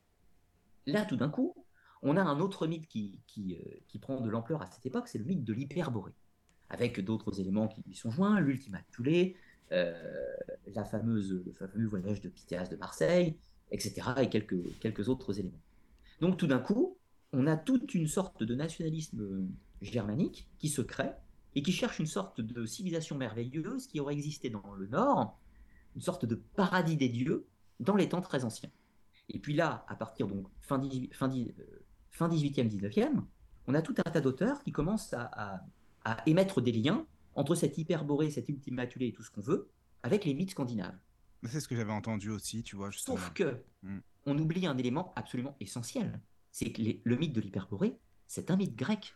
C'est pas du tout, du tout, du tout, du tout, du tout, à aucun moment un mythe scandinave, ni germain, euh, ni suédois, ni norvégien. C'est nous, a posteriori, qui faisons des connexions et des liens avec ces éléments. Mais ce n'est pas, à la base, dans le mythe d'Hyperborée, c'est un, texte, enfin, c'est des mythes composés par des Grecs qui n'ont aucune connaissance de ce qui se passe en Scandinavie à cette époque. Donc, on a ce mythe fantasmé d'Hyperborée qui, qui commence à prendre naissance et qui est fascinant comme mythe. Et puis, on a ce mythe de l'Atlantide qui fait sa vie de son côté. Et puis là, on a un auteur tout à fait intéressant, c'est Goethe, qui va nous dire hum, Mais c'est intéressant, ce monde de l'Atlantide n'aurait-il pas quelques rapports avec cette hyperborée? Et eh ben clac, l'allumette est lancée, hyperborée Atlantide, même combat, et on fusionne tous les deux, les deux. Ça c'est bien pratique pour les Germains, parce que ça leur permet de dire, vous voyez, on récupère. une OPA sur l'Atlantide et sur l'Hyperborée. Donc ça nous permet de dire, on a nos ancêtres sont les Atlantes, sont les Hyperboréens, etc. et tout ce qu'on veut. Et donc de fil en aiguille, ça va aboutir à encore des déformations du mythe. Pour en citer une dernière, là on est à la toute fin du 19e, et on, découvre, on en découvre un peu plus sur la civilisation des Mayas et des Aztèques. Alors ce qui est très intéressant, c'est qu'aux euh, aux Amériques, les euh, historiens anthropologues de l'époque observent les ruines mayas et aztèques, ils se disent mais c'est impossible que les indigènes aient fait ça. C'est absolument impossible. Ils sont trop barbares, ils n'avaient pas de connaissances. C'est impossible. Mm. Donc qui sont les auteurs de tous ces monuments? Eh bien c'est là qu'on a sorti la carte magique utilisée fréquemment à l'époque. Et bien évidemment c'est les Égyptiens. On se dit bah ah vous voyez ça ressemble à une pyramide, donc c'est les Égyptiens. Et puis évidemment les recherches commencent à prendre un petit peu de forme, les méthodes scientifiques se mettent en place, et puis on finit par comprendre que non, il y a des civilisations brillantes qui ont rayonné en Amérique centrale et du Sud. Et puis là, on a un chercheur parmi les autres, qui s'appelle Augustus Le Plongeon, qui lui va se dire non, non, non, moi je crois, euh, je crois que c'est plus complexe que ça. En réalité, je crois que tout ceci, euh, c'est l'Atlantide. Sauf que euh, il va pas l'appeler Atlantide, il va l'appeler Mu. Ah oui, d'accord. Donc en gros, qu'est-ce que nous fait Augustus le plongeon? Eh bien, il hmm. nous dit en fait, les, Aztèques et les Mayas, c'est les descendants de l'Atlantide. De l'Atlantide. Sauf que du coup, vu qu'il veut pas utiliser le mot Atlantide, il utilise le mot mu pour les eh qualifier. Hmm. À peu près 30 ans plus tard, James Schwartz a écrit sa célèbre trilogie de livres faisant de Mu une civilisation antédiluvienne avec tout un tas d'autres choses, résumant une guerre mondiale nucléaire avec l'Atlantide et tout un tas d'autres choses. Sauf que le mythe de Mu, il n'existe pas avant Augustus le plongeon à la fin du 19e siècle. D'accord. En fait, Mu, c'est un mythe qui est un mythe jumeau de l'Atlantide, c'est une transposition du mythe de l'Atlantide, mais dans le Pacifique. D'accord. Ah oui, non, je pensais que ça existait bien avant, tu vois, c'est bien, tu me l'apprends. Absolument pas. Il n'y a aucune source de Mu plus ancienne. Mais finissons notre voyage. Oui. C'est pas tout à fait fini. Une autre couche qu'on va rajouter. On arrive à peu près dans les années 30-40, puis on a un petit peu cet orientalisme qui commence à qui, est déjà bien implanté, mais on est fasciné par l'Inde, on est fasciné par la Chine, on est fasciné par le Japon, on est fasciné par le Tibet, la cité interdite de Lhasa, et tout un tas d'autres choses. On a de nombreux explorateurs, pour citer une des plus célèbres, Cocorico, Alexandra David-Nil, qui part euh, en expédition à Lhasa, ce sera la première femme occidentale à entrer dans Lhasa, bien sûr, c'était interdit, hein, mais elle a réussi quand même cet exploit. Et à l'époque, qu'est-ce que nos euh, mystiques occidentaux recherchent en Orient? Eh bien, ils recherchent la cité de Shambhala, cette cité mythique des légendes bouddhistes et hindoues, cité merveilleuse, perdue dans les montagnes de l'Himalaya et tout un tas d'autres choses. Un peu l'équivalent du mythe de l'Atlantide, mais version bouddhiste. Oui, oui voilà. évidemment, il ne la trouve pas. Ben non. Et puis, vu qu'il ne la trouve pas, eh bien, certains chercheurs émettent l'hypothèse, bah, vous voyez, Hyperborée, Mu, Atlantide, Shambhala, même combat, c'est toujours la même chose. Oui. Alors c'est toujours la même chose si on regarde avec des, avec des jumelles et d'extrêmement loin, clairement, parce qu'il n'y a pas un seul point commun dans ces mythes si ce n'est qu'on les trouve pas à la limite. Le seul point commun qu'ils ont, c'est qu'on les trouve pas. c'est qu'on les trouve pas, il y a rien. Parce que dans l'absolu, si on décortique chacun des mythes indépendamment, ce n'est pas du tout la même chose, ce n'est pas écrit dans les mêmes contextes, pas aux mêmes époques, ça se place pas géographiquement dans les mêmes zones, les descriptions ne sont pas du tout les mêmes, il n'y a pas de cohérence entre ces mythes. Et puis du coup, à ceci, on arrive à notre joyeuse époque, où on avance la théorie d'une civilisation planétaire mondiale qui aurait sombré dans un déluge. Là, on est sur la finalité de l'histoire, enfin la finalité de l'histoire, une couche encore ajoutée, qui nous dit, bah, vous voyez toute cette histoire, en fait, Platon, il nous parle de cette civilisation euh, universelle, mondiale, planétaire, avec des bâtiments partout, euh, qui aurait sombré bien un déluge. Mais quand on a dit déluge, on en parle dans tous les textes sacrés, enfin beaucoup de textes sacrés. Oui, c'est tout à fait intéressant le mythe déluge, mais c'est autre bah chose encore.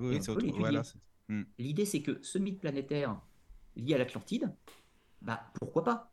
Mais qu'est-ce que vient faire l'Atlantide dans cette histoire? On est très, très, très, très, très loin de ce qu'a fait Platon. Moi, j'ai rien contre. Mais alors, on, ne devrait pas employer le mot Atlantide. Il n'est pas adapté. L'Atlantide définit quelque chose, c'est copyright Platon, et ça définit quelque chose de temporellement acceptable par rapport à Platon. Si on veut parler d'une civilisation planétaire mondiale détruite par un déluge, c'est une autre problématique. Mais l'Atlantide n'a rien à y faire dans cette histoire. C'est ça, en fait, la difficulté. Il y a une question Sur, ah, euh, sur le chat d'Iliana. En même temps, on dirait qu'il y a énormément de résurgence de vie antérieure en lien avec l'Atlantide depuis quelque temps. Qu'en penses-tu? Alors, ça, c'est un sujet qui est absolument fascinant. Je vais commencer en parlant d'Edgar Cayce. Edgar Cayce, médium bien connu du XXe siècle, a fait de nombreuses prédictions. Il prétend lui-même avoir été euh, la réincarnation, ou du moins dans une de ses vies passées, avoir vécu du temps de l'Atlantide. Il nous raconte tout un tas de choses, de combats entre l'Atlantide, entre mu, de guerre avec des armes solaires ou mystiques, tout ce qu'on veut. Et euh, il a donné des informations sur cette hypothétique Atlantide. Or, ce qui est très intéressant, c'est que si on prend la synchronicité, on s'aperçoit qu'Edgar Cayce, je ne doute pas de ses qualités médiumiques et je ne doute pas de, de sa bonne volonté, en revanche, je constate que ce qu'il raconte de l'Atlantide est en, tout point conforme avec ce que fait James Schwartz, contemporain de son époque. Donc en gros, ce que je soupçonne, c'est que, James, euh, c'est que Edgar Cayce ainsi que d'autres médiums, en fait, nous sommes tous des éponges. Enfin, je pense que la plupart d'entre nous ont, des activités de l'ordre de la spiritualité ou du mystique, voire même de l'occulte, et on n'est pas immunisé aux influences extérieures. Moi, ce que je lis va avoir une influence sur ma réflexion. Et je suppose que Edgar Cayce ainsi que d'autres médiums aussi. Donc je le soupçonne d'avoir intégré des éléments dans sa psyché qu'il a fait ressortir dans ses trans. Qu'il y croyait, c'est tout à fait possible. Que, là, cela soit vrai, c'est hypothétique, mais aucun élément historique ou archéologique ne le confirme. Je prends un exemple. Edgar Cayce, dans ses méditations, a dit que l'Atlantide sera découvert dans les Pyrénées vers l'année 1998. Résultat des courses, on n'a rien trouvé. Il a dit qu'il y avait une salle secrète sous le Sphinx où ce serait euh, contenu toutes les archives secrètes de l'humanité. Alors là, on pourra citer l'argument, oui, cette salle, elle existe, mais les archéologues veulent nous dissimuler la vérité. Peut-être, c'est une hypothèse, mais à l'heure actuelle, on n'a pas trouvé de salle sous le Sphinx et pas d'archives secrètes de l'humanité. Donc si on trouve ça un jour, je réviserai mon jugement, et j'en serai bien content, mais à ce stade, il faut différencier, je pense, une quête de l'ordre du spirituel et une quête de l'ordre du matériel. Si on cherche une civilisation, on doit s'appuyer sur les éléments et le matériel archéologique et historique. Que mystiquement, il puisse se passer des choses. Après tout, allons plus loin. Allez, je franchis un cas. Peut-être qu'Edgar Cayce parle de quelque chose qui n'a aucun rapport avec notre réalité tangible. Peut-être qu'on est dans d'autres plans d'existence, dans une autre réalité, dans un autre monde, un hypothétique au-delà, un monde plus subtil. Peut-être que ça n'a rien à voir avec la planète Terre au sens euh, physique. Peut-être. Donc du coup, bah ça n'a rien à voir avec l'Atlantide au sens de Platon. Donc voilà, ça bah, ouvre plein de portes intéressantes. Oui, oui, non, mais rien contre les résurgences de vie antérieure. Mais le problème, c'est peut-on vérifier les éléments par le fait empirique dans la matière? Ben, c'est ça le souci, c'est pour vérifier, euh, voilà, c'est pas non, bah non, c'est pas simple quoi. Et puis peut-être que c'était euh, l'Atlantide, euh, le mot oui Atlantide, d'accord, mais pour lui ça n'avait peut-être pas la même signification forcément finalement. Et puis comme tu dis, ça pourrait être ailleurs que sur Terre, ça peut être aussi dans son, bah, à la fin d'en avoir entendu parler aussi, et puis telle information plus telle information, voilà, tout ça combiné quoi j'ai pas cité, mais tout à l'heure, euh, en parlant des dernières couches qu'on peut encore superposer. Aujourd'hui, par exemple, certains chercheurs de l'Atlantide cherchent l'Atlantide dans l'espace, dans d'autres civilisations euh, ah hors du système solaire ou autre, mais euh, je veux bien que les auditeurs comprennent que je ne suis pas là pour faire une critique péremptoire, pour dire tous les chercheurs racontent n'importe quoi. C'est pas du tout ce que je veux dire. Tout le monde a le droit de chercher l'Atlantide. Tout, tout le monde a le droit d'émettre ses hypothèses, ses théories et de les défendre avec des arguments. En revanche, on a le droit de ne pas être d'accord avec les arguments qu'ils avancent. Ça, c'est une chose. Je pense aussi que toutes les recherches sont, saines, sous réserve qu'on ne peut pas les imposer par la force comme une vérité absolue. Sinon, ça devient un dogme et ça devient une religion. Si quelqu'un veut m'imposer sa vérité de l'Atlantique comme une religion, en général, je fuis. Ça ne m'intéresse pas. Autre chose, c'est que l'Atlantide, aujourd'hui, c'est devenu un label. Bien loin de Platon, maintenant, l'Atlantide, c'est un mot pour définir chose bizarre dans un temps très très ancien et qu'on ne comprend pas trop, en gros. On peut, on peut le coller partout, ce mot Atlantide, dans cette définition-là. Non, c'est sûr. À partir du moment où plusieurs personnes, enfin plusieurs, ici c'est pas plusieurs, c'est des, milliers, des millions, croient à la même chose, finalement ça devient une sorte de réalité, de toute façon. Dans l'inconscient. Oui. Grégor, sûr. L'idée, c'est que là, euh, tout ce que j'ai fait depuis le début de cette, émission, c'est de parler de l'Atlantide au sens de Platon. Je dis bien mhm. l'Atlantide de Platon. Et donc, le seul qui soit valable avec ce mot. Toutes les autres Atlantides peuvent être intéressantes à chercher, mais ont-elles rapport avec l'Atlantide de Platon? Ça, bien malin celui qui en apportera la preuve. Bah oui, parce qu'en plus, il y a plein de spiritualités, comme tu le disais, différentes. Regarde, par exemple, les... dans la théosophie, ils en parlent de l'Atlantide euh, ou les Rosicruciens. Ils expliquent, mais alors je sais pas, c'est ça qui m'intrigue. Ils ont, ils ont même des, dans les annales akashiques, euh, soi-disant trouver euh, justement leur mode de vie, euh, quel style d'habitat ils avaient, enfin plein de trucs, quoi, les, le style de religion et tout, tu vois, et ça, ça m'intrigue. Je me dis, mais comment. Mais, Michael, je, me permets de faire un petit pont. Oui, oui. Au cas où certains auditeurs ne, ne, le savent pas, mes principaux centres d'intérêt tournent vers l'étude des sciences occultes, des traditions ésotériques et de la mystique. Voilà. Moi-même croyant de tout un tas de choses diverses et variées. Donc je ne voudrais pas que les gens croient que je suis euh, un, un fervent matérialiste qui rejette en bloc toute Ah non, bah pas du tout en plus. pas-. Oui, oui, non, mais je le dis au cas où pour nos auditeurs. oui. Mm. Mais justement, c'est là que ça devient intéressant. Vu que j'ai des croyances et tout un tas de postulats sur le mystique, sur l'au-delà, sur tout ce que vous voulez. Tout ceci, c'est des biais. Quand je fais une recherche de l'Atlantide, je dois être capable de m'en émanciper. Le fait que je crois à une vie après la mort, le fait que je crois qu'il puisse exister des entités dans, dans l'invisible, le fait que je crois que je puisse manipuler le chi ou tout un tas d'autres choses, ça j'y crois. Ça fait partie de mes pratiques quotidiennes. En revanche, je dois être capable, pour une recherche historique archéologique, de m'en émanciper et de, que ça ne devienne pas des biais de confirmation. Donc, quand Elena Blavatsky, qui est dans un cadre purement mystique, on est bien d'accord, et c'est pas une critique, elle parle de l'Atlantide, elle n'a aucune ambition de le prouver historiquement ou archéologiquement. Ah oui, c'est ça, pas du tout. Elle non. propose un cheminement intellectuel, on adhère, on n'adhère pas, et c'est intéressant. René Guénon a fait la même chose avec l'Agartha, d'autres l'ont fait avec d'autres noms, etc., tout ce qu'on veut, et je considère que c'est très bien, dans une pensée ésotérique ou une tradition ésotérique. Pourquoi c'est intéressant? Eh bien, je vais prendre un exemple chez les francs-maçons. Chez les francs-maçons, ils ont un mythe fondateur qui est basé sur le meurtre d'Iram. Meurtre symbolique par des mauvais compagnons, Iram est tué, puis après tout un processus, il est ressuscité. Les maçons racontent qu'ils sont descendants des maçons du temps du temple de Salomon, et même bien avant, remontant jusqu'à Adam. Mais la plupart des francs-maçons savent que tout ceci est faux, sur un plan de l'histoire et de l'archéologie. Pourquoi continue-t-il continue continue, Pourquoi est-ce qu'il continue à véhiculer ce mythe, sachant qu'il est faux sur un plan historique et archéologique? Eh bien, tout simplement parce que ce mythe est intéressant sur le plan initiatique. Le symbole, le- la lecture du mythe a une valeur, une puissance évocatoire pour pratiquer des rites et des jeux scéniques. Voilà pourquoi les francs-maçons utilisent ce rite tout en sachant qu'il est faux. De la même façon, quand Lina Blavatsky raconte l'Atlantide nue, etc., je ne dis pas qu'elle pense que c'est faux. Mais la question, en l'inversant, c'est est-ce qu'on a réellement besoin que ça soit vrai? Oui, c'est ça, en fait. Ouais. Qu'est-ce que ça va changer? Tant qu'on comprend le message, les symboles qu'elle veut faire passer, Exactement. finalement. Et là, pour le reste, citer, euh, Je vais citer Stanislas de Guaita, qui est un Mhm. des, des occultistes que- qui me sont les plus proches intellectuellement. Stanislas de Guaita, un moment, parle de l'Atlantide, il dit, il cite, raconte l'Atlantide un petit peu de façon façon 19e, et à la fin, il termine son récit en disant Mais au final, euh, je ne sais pas si l'Atlantide existe, et ça n'a fondamentalement aucune espèce d'importance. Ce qui nous intéresse, c'est le message, le symbole, et l'enseignement et le processus qu'on va pouvoir en tirer. Et là, je pense que c'était tout à fait lucide. C'est-à-dire qu'à un moment, qu'est-ce qu'on veut faire du mythe? À quoi nous sert-il? Quel est son usage? Sur un, plan euh, sur un plan matériel, historique, archéologique, si demain quelqu'un m'apporte la preuve absolue de l'existence d'une civilisation 9000 ans avant notre ère détruite par un déluge, je serai très content. Ça me fera très très plaisir. Néanmoins, c'est pas parce que ça me ferait plaisir que c'est vrai. Tu vois l'idée. En revanche, le mythe de l'Atlantide, la légende qu'il véhicule, me passionne depuis ma plus tendre enfance, m'a émerveillé, m'a poussé à lire tout un tas de sujets, m'a poussé à acquérir une connaissance historique dans ces domaines-là, et grâce au mythe de l'Atlantide, j'ai acquis une grande connaissance de l'histoire des civilisations antiques. Je dis grande, c'est pas pour être présomptueux, ça veut dire qu'en gros, grâce au mythe de l'Atlantide, j'ai dû lire un paquet, paquet, paquet de livres, vulgairement. Si ce mythe n'avait pas existé, peut-être que je n'aurais jamais ouvert un livre d'histoire. Donc ce mythe a bel et bien utile pour moi, a bel et bien eu son utilité pour moi, pour mon cheminement. Tu vois l'idée? Oui, oui, oui, oui, oui, oui, c'est vrai, c'est sûr ça, forcément, bah oui. Après, comme tu le dis, euh, t'as appris plein de choses et ça, c'est le principal, quoi, voilà. euh. Et après, je sais pas s'il y a des questions, excuse-moi, sur le chat, temps, parce que je trouve ça super Euh, oui. intéressant, vraiment, Alors, question de... Ouh là, ça remonte. Question d'Iliana.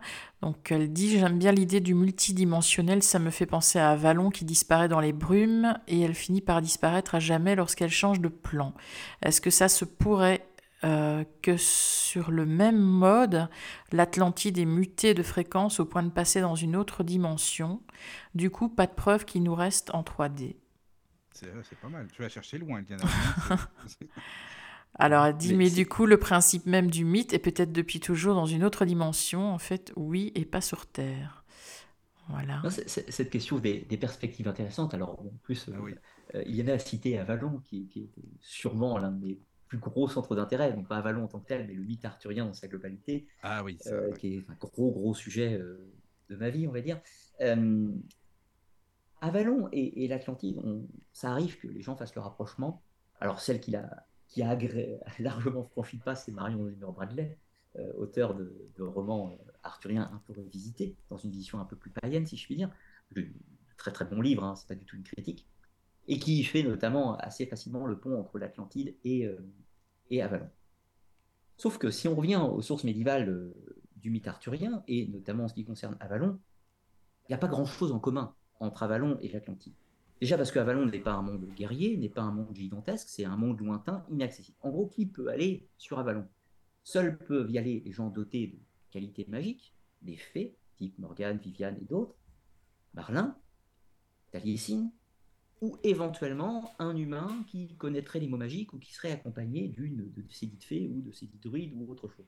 Vous entendu, l'idée c'est que les brumes d'Avalon, euh, c'est un symbole pour, définir qu'on passe dans un autre plan, comme une sorte de transmystique qui veut dire qu'on va dans l'au-delà ou le, monde d'après. Avalon, c'est l'autre rive, c'est l'île sur, euh, sur l'autre rive de la vie et de la mort. Vous pourrez le voir comme ça. Donc il n'y a pas de rapport avec l'Atlantide.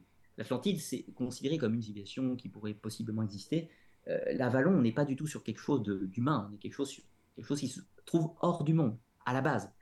L'Atlantide, c'est pas comme ça que le définit Platon. Platon le définit comme quelque chose de temporel, euh, de temporel et de palpable, alors que Avalon pas du tout, évidemment.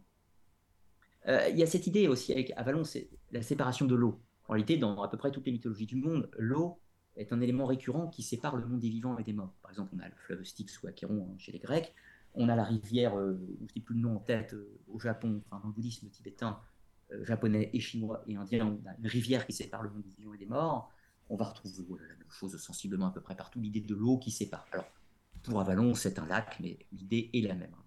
On a une barque qui traverse un peu comme avec Charon.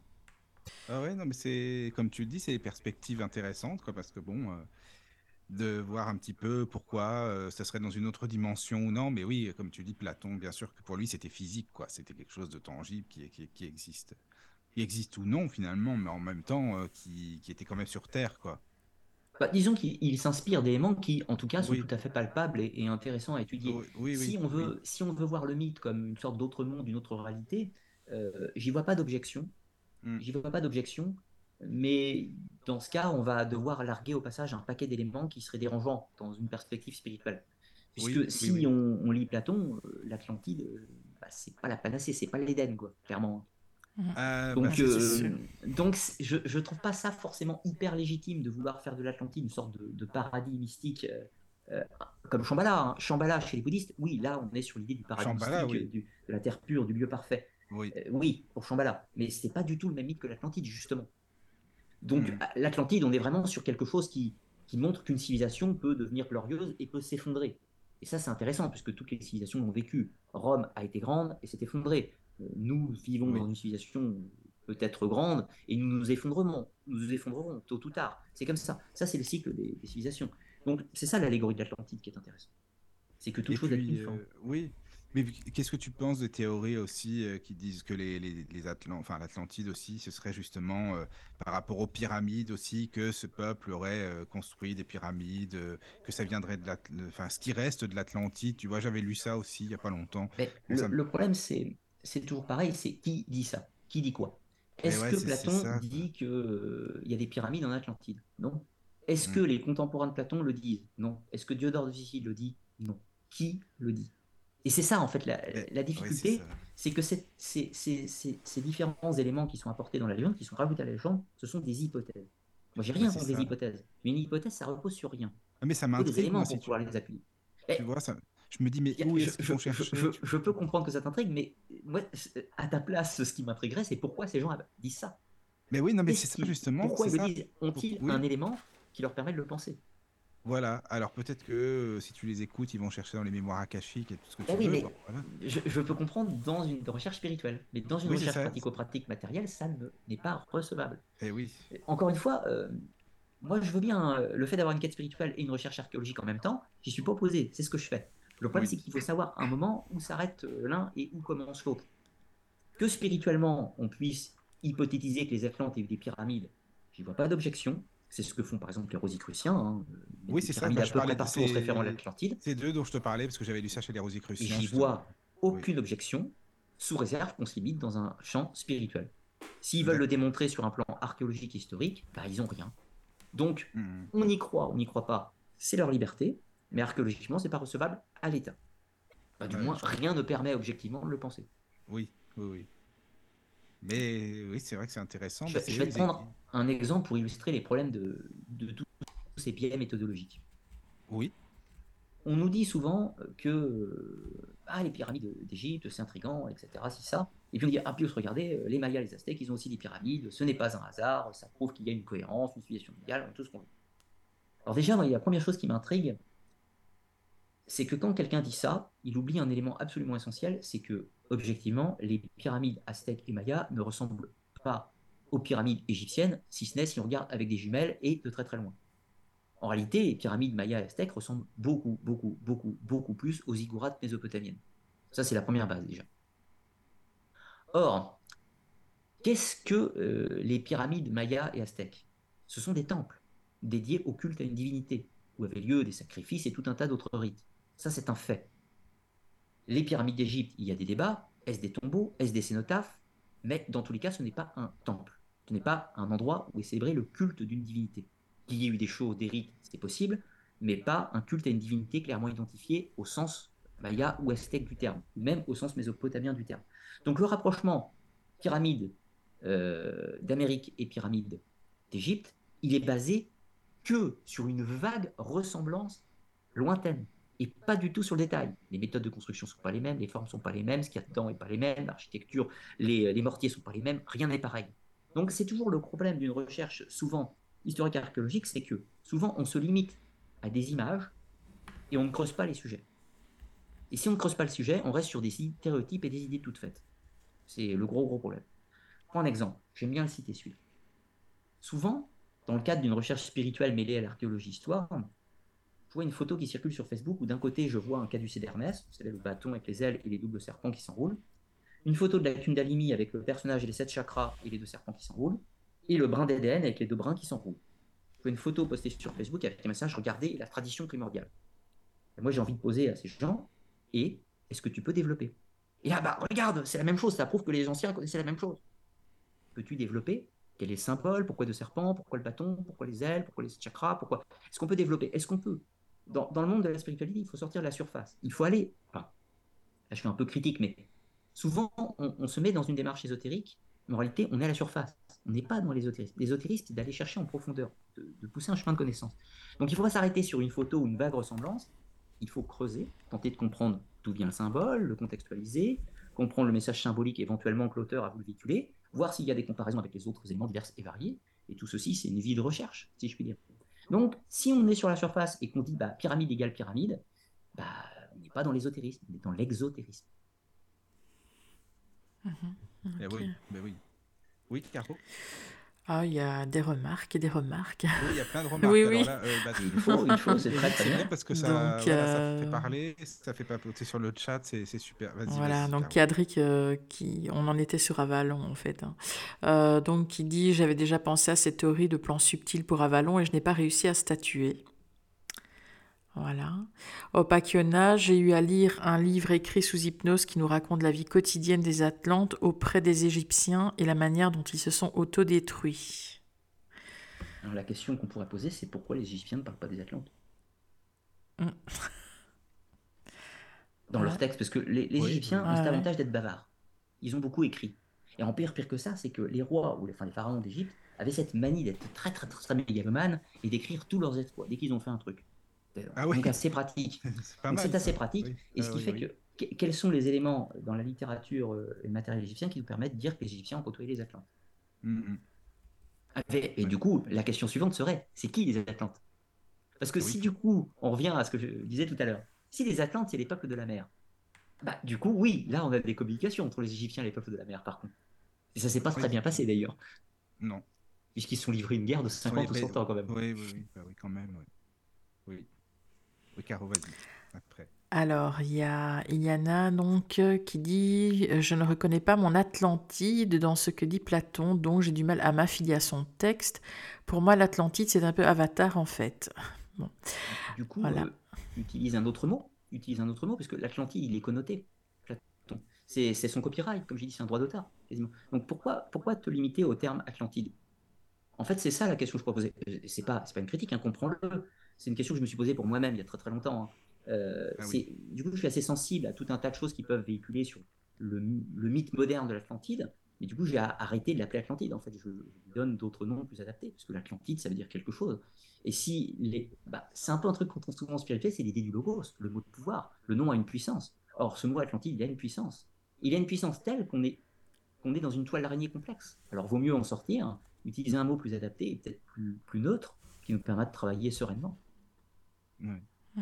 Dans un cadre spirituel, j'entends. Oui, oui, oui, bien sûr. Oui. Alors, donc, elle continue. L'Atlantide, c'est nous enfermer. Hein.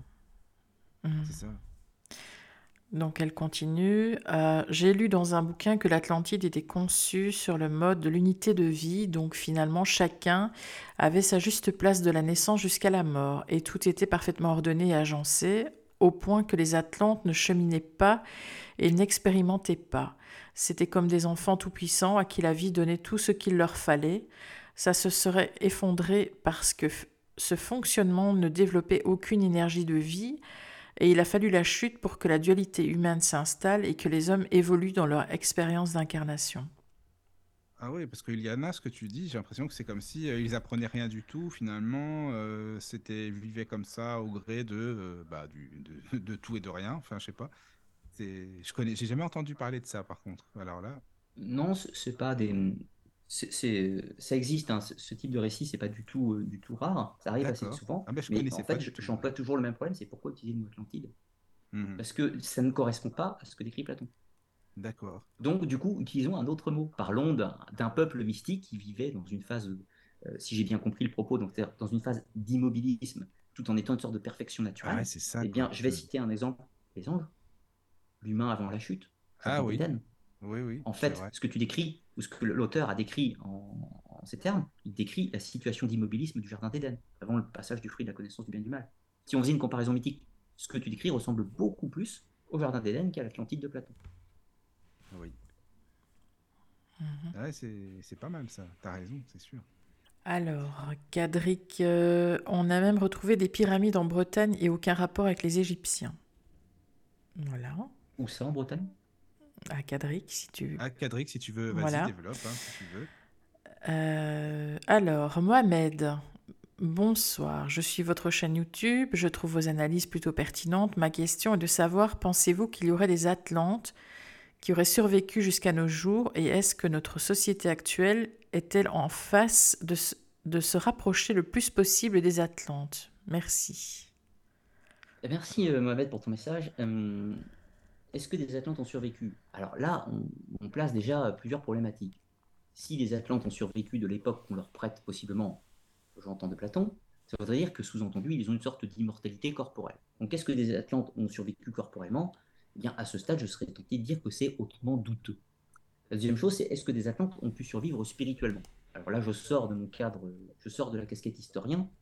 Sur un plan spirituel, moi je crois à la vie après la mort. de ce fait, ça veut dire que je pense que tous les Atlantes ont survécu sur une forme spirituelle.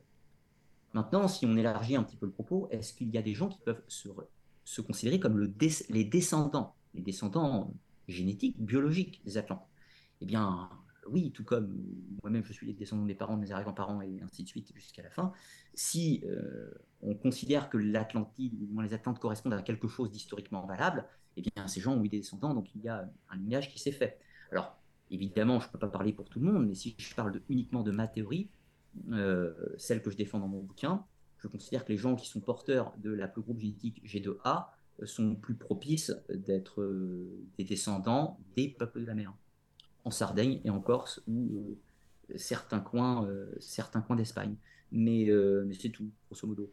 Donc je pense que l'idée du filiage biologique génétique est inintéressant à mon sens, puisque s'il y avait des gens qui avaient une qualité euh, ça se saurait aujourd'hui nativement. Euh, c'est pas vraiment le cas si on observe. On est tous à peu près pareils. Et par contre, l'idée d'une survivance euh, spirituelle ou autre, ça c'est intéressant. Peut-être que, par exemple, des gens qui pensent être en contact avec des maîtres spirituels de l'au-delà, peut-être qu'ils sont en contact avec des, entités qui ont vécu dans des temps anciens. Alors, ça on peut, dire Atlantide, mais on peut aussi dire Égypte antique, Mésopotamie, hmm. civilisation de la vallée de l'Indus. Atlantide, ça devient qu'un mot. Oui, on en entend beaucoup parler de ça en ce moment. Hein. Tu sais, justement, euh, des, des, personnes qui auraient des contacts avec des maîtres et tout. Bon, on parle des maîtres ascensionnés. Bon, j'y connais rien, moi, là-dedans. Je t'avoue je suis pas doué. Euh. c'est des termes qui me parlent pas vraiment, mais on en entend beaucoup parler de tout ça, hein, vraiment. Oui, puis, puis pas que d'aujourd'hui. En fait, ça a toujours existé sous des noms plus ou moins variables. Moi, moi non mm. plus, j'y suis pas opposé dans, dans, un cadre spirituel et, mystique. Euh, ça. fait partie de mes recherches. En revanche, encore une fois, je, sont cloisonnés deux minutes, c'est-à-dire que le contact avec un, un maître ascensionné, quel qu'il soit et quel que soit son nom, n'est pas une preuve de l'existence empirique objective euh, sur le plan physique. Mm, mm. C'est simplement cette ligne de démarcation. Oui, oui, oui. Non, mais oui, je comprends. Après, entre le physique et le spirituel, euh, c'est clair que bah, là, pour l'Atlantide, en tout cas, il y a une marche, quoi. C'est ça, c'est vrai que. Mais c'est tellement mystérieux, tu vois, c'est ça aussi. Bah, c'est mystérieux pourquoi? Bah, euh, C'est mystérieux pourquoi? Bah, Parce que justement, euh, Platon. Et d'abord, est-ce que beaucoup de gens savent que c'est Platon à la base? Euh, si une personne ne sait pas que c'est Platon à la base, c'est qu'il est encore au tout début de la recherche, si je puis dire. Non, mais en fait, je vais utiliser le terme que tu as employé, le terme mystérieux. C'est volontairement, si je t'ai posé la question. Mystérieux, euh, c'est un mot qu'on emploie un peu dans, tous les sens aujourd'hui pour dire en gros choses bizarres ou choses incompréhensibles, ouais, du mal à saisir. Hmm. Et en fait, ça, vient à l'origine du mot grec de mystère. Mystère, c'est euh, ce qui est donné à celui qui a été initié, dans le cadre des traditions grecques, un mot grec. En gros, qu'est-ce que ça veut dire plus largement? Ça veut dire que le mystère, c'est un secret qui est de nature spirituelle, de nature gnostique, si on voulait, par exemple, qui s'acquiert via un processus initiatique et une recherche de connaissances. Donc le mystère, en traduction la plus simple qui soit, c'est en gros le secret des dieux, très vulgairement. Donc, quand on dit l'Atlantide c'est mystérieux, ben non, c'est une énigme historique, c'est pas mystérieux. Tu vois ce que je veux dire? C'est juste pour jouer sur ces mots. Oui, oui, oui, non, mais je, veux bien. Oui, Parce que le mot, le mot mystère, le mystérieux, c'est qu'on l'emploie comme si on voulait lui prêter une nature spirituelle, une nature religieuse. Mais il n'y a pas forcément de logique spirituelle dans la base de l'affaire de l'Atlantide. C'est hmm. en fait ça le gros piège de l'Atlantide, c'est c'est pas forcément fait pour être euh, un récit à nature spirituelle. Philosophique, oui, sans aucun doute. Euh, Allégorique, oui, sans aucun doute. Métaphorique, oui, sans aucun doute. Spirituel, ça m'étonnerait. Platon utilise d'autres vecteurs pour parler spiritualité. Oui. Enfin, après, il y a des touches de spiritualité dans le récit même de l'Atlantide, bien évidemment, pour critiquer encore une fois la société athénienne et tout un tas de choses. Mais avant tout, c'est une critique politique. Oui. Ah, c'est ça, c'est vrai que. Encore une fois, j'y reviens, excuse-moi, mais le mythe de Shambhala est beaucoup plus intéressant spirituellement que le mythe de. Ah, bah ça, c'est clair que Shambhala, euh, ouais. D'ailleurs, quand j'en avais entendu parler il y, a, il y, a, longtemps de ça, maintenant, je me suis dit, mais c'est quoi ce truc? Je sais pas, tout ça, enfin, je, je, comprenais pas du tout, du tout. Je me suis dit, mais ça n'existe pas, c'est quoi? C'est pas physique, c'est pas ça me paraît moins physique que l'Atlantide. Enfin, justement, tu vois, ça, me paraît plus euh, dans le monde euh, de l'invisible, quoi. Oui, bah, il y, a des débats, c'est toute notre recherche qui nous amènerait quand même assez loin. Mais l'idée, c'est qu'on on est, Shambhala, le postulat de base, c'est-à-dire le but de l'auteur dans le Kalachakra, donc le Tantra Kalachakra qui écrit de Shambhala, euh, l'idée, c'est que son but, c'est avant tout de donner un message spirituel. C'est un texte religieux. Oui, c'est ça. Donc, c'est pas un texte de philosophe. Ça change quand même tout dans l'approche. Donc, à la base, Shambhala est fait pour être un lieu spirituel, tout comme Avalon par exemple, euh, ou même Hyperborée d'ailleurs. Alors que l'Atlantide n'est pas fait pour être un lieu spirituel, c'est fait pour être un lieu qui montre l'effondrement d'une civilisation comme modèle. D'accord. Donc c'est fait pour montrer la décadence d'une civilisation. C'est pas quelque chose de positif l'Atlantide dans la bah, de Platon. Non, mais non, ce que tu dis là, justement, c'est tu as, lu dans mes pensées, je me suis dit, mais dis donc, c'est pas positif comme ce qu'on peut imaginer. justement, tu vois, c'est ça, quoi. Ah oui, c'est pas l'idée. Hein. Tout à ben non, non, non, non, c'est vrai. Ah oui. Ah, c'est fou ça quand même, parce que tu vois, là même sur le chat, euh, bah, je me dis, mais bah, les, auditeurs, comme moi d'ailleurs, hein, je me disais, oui, c'était quelque chose de.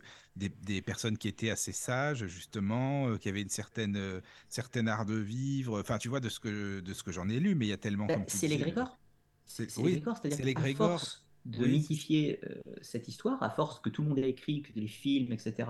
Je pense, je pense, alors moi je suis un grand fan de manga japonais. Euh, il y a un manga ah que j'aimais beaucoup dans les années 90, c'était Nadia, le secret de l'eau bleue. Ah, bah euh, pour la petite information, l'Atlantide, l'Empire perdu de Disney est un plagiat de Nadia, le secret de l'eau bleue.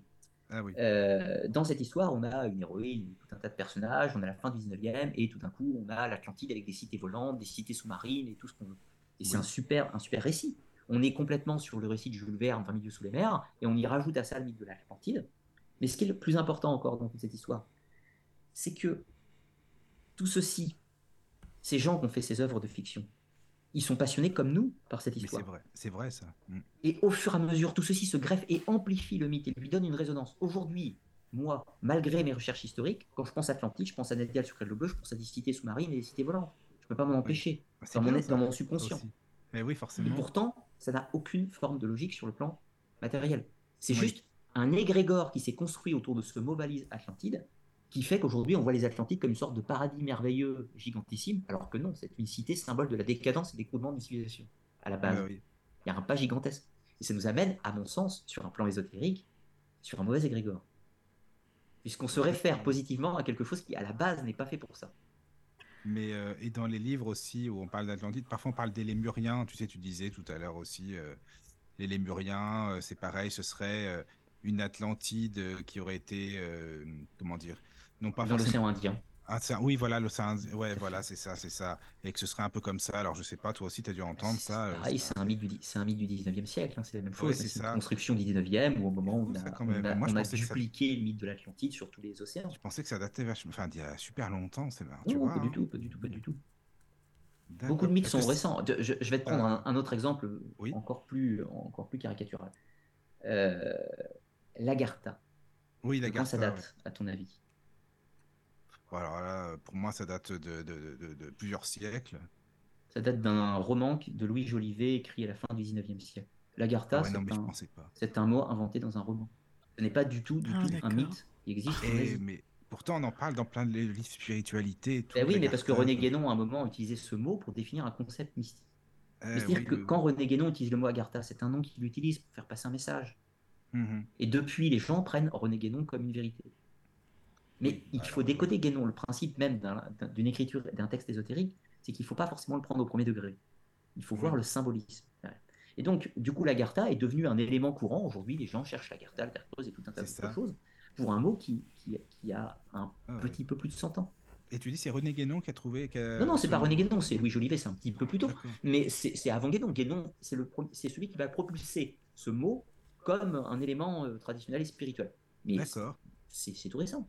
Enfin, pour être exact, il y a euh, Alexandre euh, Saint-Philippe d'Alivette qui a aussi utilisé le, le mot, euh, le mot Agartha un petit peu avant Guénon, mais on est dans les mêmes créneaux de date. tu vois. Oui, d'accord. Oui, donc c'est. C'est l'époque, c'est l'occultisme bouillant fin 19e, avec plein de personnages jouant en couleur, mais ben, oui, il y a plein de choses qui ont été inventées euh, textuellement parlant à cette époque. D'accord. Ah oui, donc c'est vraiment, euh, c'est vraiment des égrégores, hein, comme tu le dis, Bien sûr, bien sûr. Mais c'est pas pour autant, encore une fois, si on va dans un plan spirituel mystique, c'est tout à fait intéressant. Il Oui, y, a oui. y a des buts même à ça. Parce que euh, je ne voudrais pas, encore une fois, que les auditeurs croient que je suis critique envers ces occultistes. C'est des personnages que j'ai beaucoup d'affection pour tous ces personnages, tout Oui. en étant conscient qu'ils ont inventé tout un tas de choses. Je pense qu'ils avaient des buts en les inventant. Oui, sûrement. Oui, oui. Après, certains y croyaient hein, aussi, il ne faut pas, pas se pleurer non plus. Bah, ouais, mais, Mais, c'est que parfois euh, on a envie d'y croire aussi. Et bien sûr qu'on a envie d'y croire. Ouais, c'est ça, dit. quoi. Limite, on aurait, pu, on aurait pu commencer finalement l'émission sur cette simple phrase. On a envie d'y croire. Mais c'est oui. ça la base. Mais pourquoi on a envie d'y croire? Ça, ça donne à, à rêver, ça donne, non, non, je sais Oui, pas, ça donne à rêver parce que le, on- n'a pas envie, toi, moi et beaucoup de gens, on n'a pas envie de vivre dans un monde qu'on considère comme mort, qu'on considère comme ça. On a envie que les Marvel existent. On a envie de pouvoir faire oui. du Kamehameha avec ses mains. Euh, on a envie que le merveilleux existe dans notre monde. Oui. Et je pense, en fait, là je déborde complètement du sujet de l'Atlantide, mais dans euh, une quête ésotérique, à un moment on est confronté à ce rêve, au fantasme. On est confronté à l'idée de se dire, on voudrait euh, manipuler mon chi, genre dans les arts martiaux, et pouvoir projeter mon adversaire à distance. Puis à un moment, je vais bien me rendre compte que, que ça marche pas, effectivement. Alors qu'est-ce que ça veut dire? Ça veut dire le chi n'existe pas, ou simplement je suis euh, devant le miroir aux alouettes. C'est-à-dire qu'en gros, la spiritualité, c'est comme Avalon, hein. elle n'est pas dans le monde matériel. La spiritualité, elle est dans ce monde à côté, parallèle au nôtre, dans ce monde, ce monde magique, ce monde invisible. Donc, quand on recherche des choses sur le plan spirituel, quand on s'intéresse à des choses sur le plan spirituel, vouloir en rechercher des manifestations dans la matière est à mon sens une perte de temps et surtout une énorme aspiration de l'ego qui en fait nous fait perdre le cœur du problème. Le cœur d'une de recherche ésotérique, recherche intérieure, n'est pas faite pour se placer, à mon sens, dans le monde de la matière. Donc les boules de feu, niette, et quand on comprend que ça marche pas, peut-être qu'elles ont lieu dans l'invisible, peut-être. Ah, mais c'est ça, c'est. Alors, il y a Donc plein ça de nous, ça nous- ça nous fait rêver Pourquoi? Ça nous fait rêver. Parce qu'on a oui. envie que le merveilleux rentre dans le monde de la matière. C'est ça, c'est ça, c'est ça. La magie, le merveilleux, quoi, forcément, quoi. La magie, à titre personnel, je pense qu'elle est là. C'est juste qu'on la voit pas. Ouais, c'est ça, c'est ça. Hmm. Est-ce que le fait vrai. de la voir va la rendre plus réelle et plus palpable? Je, je prends un exemple très très très très idiot, mais si je découvre demain qu'il y a des individus qui sont capables euh, euh, de faire tout un tas de choses merveilleuses psychiquement euh, Oui. observables dans le monde matériel, et que moi je ne suis pas capable, ça rendra pas mon monde à moi merveilleux. Bah non, ça c'est sûr. Au contraire, ça pourrait même Au être contraire, pire, ça pourrait disant, même- putain, c'est terrible, Ouais. pourquoi moi j'y arrive pas, pourquoi ils y arrivent je- Oui, c'est vrai, ça c'est vrai. ça, ça rendrait le monde terrible. Alors du coup, vrai, imaginons un instant, si on prend cet égrégore de l'Atlantide, on dit bah, l'Atlantide, ok, ça me ferait rêver, ça me ferait tellement plaisir qu'il existe. Ok, on part sur ce postulat. Maintenant, on part sur le deuxième postulat en disant oui, en fait, on va pas s'intéresser à Platon. L'Atlantide, c'était euh, une civilisation comme les anciens dans Stargate, avec des cristaux d'énergie, très développés, très intelligents, très spirituels et tout un tas de choses. Et en fait, c'est terrifiant. Regardez ce qu'on est devenu. Oui, c'est vrai. Avec ça, c'est sûr. Et alors après, on peut euh, bien euh, aller dans, dans l'idée de dire, bah oui, mais ça peut revenir. Bah oui, mais ça se fait pas en un jour et, et on le verra pas de notre vivant. Hein. C'est pas pour nous, les gars. C'est pas maintenant, non, c'est sûr. Donc du coup, je vois pas en quoi l'existence réelle de l'Atlantide devient merveilleuse si on prend le temps de l'analyser. Ouais. Alors, a Même si, encore une fois, là, j'essaie d'être pragmatique. Et moi, ça me ferait plaisir que ça existe. Mais ça Bah, n'empêche que, Oui. rationnellement parlant, ça n'a aucun intérêt. Bah, puis après, tu te dis, ouais, mais non, mais moi, je peux y aller là-bas. Et puis, euh, toi, non. Par contre, c'est pas possible, c'est pas possible. Selon euh, ce que tu as fait ou non, selon les pouvoirs, parce que parler de magie, euh, ça pourrait rendre aussi euh, un peu euh, jal- jaloux les autres, l'orgueil et compagnie, voilà. Bah, ce qui est fascinant, euh, encore une fois, on est loin du sujet, mais si tu prends Mhm. deux adeptes, euh, deux adeptes des sciences occultes, de la magie, qu'elles soient bonnes ou mauvaises, peu importe d'ailleurs, euh, tu prends deux adeptes, ce qui est très intéressant, c'est que de l'extérieur, t'es pas capable, euh, pas capable de dire euh, celui qui y arrive et celui qui n'y arrive pas. Tu peux avoir un Oui. mythomane illusionniste au milieu et tu peux avoir une personne qui arrive tout à fait à côté. Il n'y a rien qui te permet, sur un plan physique, de le savoir. Après, évidemment, sur l'analyse psychologique, les yeux, le machin, il y a tout un tas d'éléments aussi. Mais on, on sort d'une analyse purement bassement matérielle, si je puis dire. Énergétique. Donc Oui. c'est ça qui est assez fantastique, c'est que le merveilleux, il était tout autour de nous, mais on peut ne pas le voir. Ah, c'est ça, quoi. C'est vrai. Et Oui. celui qui ne le voit pas n'est pas offusqué de ne pas le voir, parce qu'il se dit que les autres ne le voient pas non plus. Bah, euh, si Bien fait, en fait. oui, c'est sûr. C'est bien fait, en fait. Ouais, c'est vrai. Oh là là, il y a plein, plein de. bah, écoute, Ludovic, c'est bien parce que l'émission, ça passionne les gens. Il y a beaucoup mieux, de messages sur le chat, si là. euh, les gens sont, sont contents. Ah oui, oui, non, mais vraiment, c'est c'est génial. Alors là, euh, il y a de la Alors, lecture. Je sais- ah, T'es dessus, toi, Ludovic? Oui, hein, de toute façon. vois. Oui, je l'avais ouvert en parallèle, mais Ouais, je, ouais, je bien, ne lis pas ça. tout. euh. Caro, si tu veux, il y a des messages. Ok, aussi, ok. bah. Donc il y a Iliana qui dit Dans un autre livre, j'ai vu au contraire que les premiers Égyptiens étaient les Atlantes survivants à la montée des eaux et qu'ils étaient édifiés par les petits hommes d'Égypte comme des dieux, ce qui aurait donné Isis et tutti quanti. Voilà. Et pourquoi pas, mais, mais même réponse, c'est-à-dire Ouais. que quelles sont les sources? Ouais, c'est ça, bah C'est oui. toujours pareil. Toujours pareil, toujours Oui. pareil. C'est des théories. C'est pas des théories, c'est des hypothèses. C'est- là que la, la frontière est, est fine. Mm. Une théorie Mm, repose sur des éléments. Une théorie Ouais, n'est pas une théorie n'est pas un fait, hein, bien entendu. Mm, mm. Euh, tout ce que j'ai avancé, notamment sur les clubs de la mer, sont des théories, je précise, pas des faits empiriques, mais c'est des théories. Ça s'appuie sur des éléments. Parce que, bon, bon, c'est tout ça dans le bouquin, je ne pouvais pas tout résumer, euh, notamment tout dater Ah non, euh, là euh, en émission. Mais une hypothèse, en gros, c'est simple. Tiens, moi, je pense que les Celtes ont, bâti, ont bâti les mégalithes. Et je pense aussi que les Celtes ont été dans l'espace et qu'ils ont été sur Pluton. Et que c'est parce qu'ils ont été sur Pluton en tant que planétoïde que du coup, ils ont fait de Dispater une de leurs dignités principales. Voilà. Je dis ça, et je dis voilà, je pense que c'est ça. Là, j'ai posé une hypothèse. Oui. C'est tout. J'ai le droit de le faire. Mais après, est-ce que ça tient la route? Est-ce qu'il y a des éléments qui peuvent l'appuyer? C'est toujours pareil, quoi. bah. C'est une hypothèse. Une hypothèse, c'est gratuit. Et le principe d'une hypothèse, c'est un chercheur, il démarre toujours avec une hypothèse. Il a toujours une idée, Oui. bien sûr. Et cette idée, après, on va voir s'il y a des trucs euh, qui peuvent coller ou, Ils pas. Et si ça colle pas, euh, après, on entre dans un autre biais, souvent, c'est celui de la sélection des sources. Je prends un truc qui me plaît parce que ça colle avec ma théorie, et je prends pas le truc qui me dérange parce que ça va à l'encontre de ma théorie. Si on aussi, sélectionne les sources, euh, évidemment, euh, une méthodologie, puis ça devient n'importe quoi. c'est ça. Alors, les pyramides en Bretagne. Donc, euh, Ouais. dit que c'est dans le golfe du Morbihan en Bretagne. Ok, ok, ok. Plus d'informations peut-être. Non, parce que en, en fait, c'est- c'était volontairement euh, un peu, un peu piège. J'ai déjà aussi entendu parler de ces pyramides en Bretagne, sauf que c'est là le problème aussi de un autre biais, celui, du point de vue. C'est-à-dire que moi, je vois pas une pyramide quand je vois ces objets, et d'autres voient une pyramide. Alors, je suis pas en train de dire que j'ai raison et que ont tort. C'est pas ça. Je suis en train de dire que sur le même, la même chose, on ne voit pas la même chose. Ça, c'est très intéressant. La question après, c'est d'analyser nos propres modèles. Pourquoi moi je vois pas une pyramide? Pourquoi vous, vous voyez une pyramide?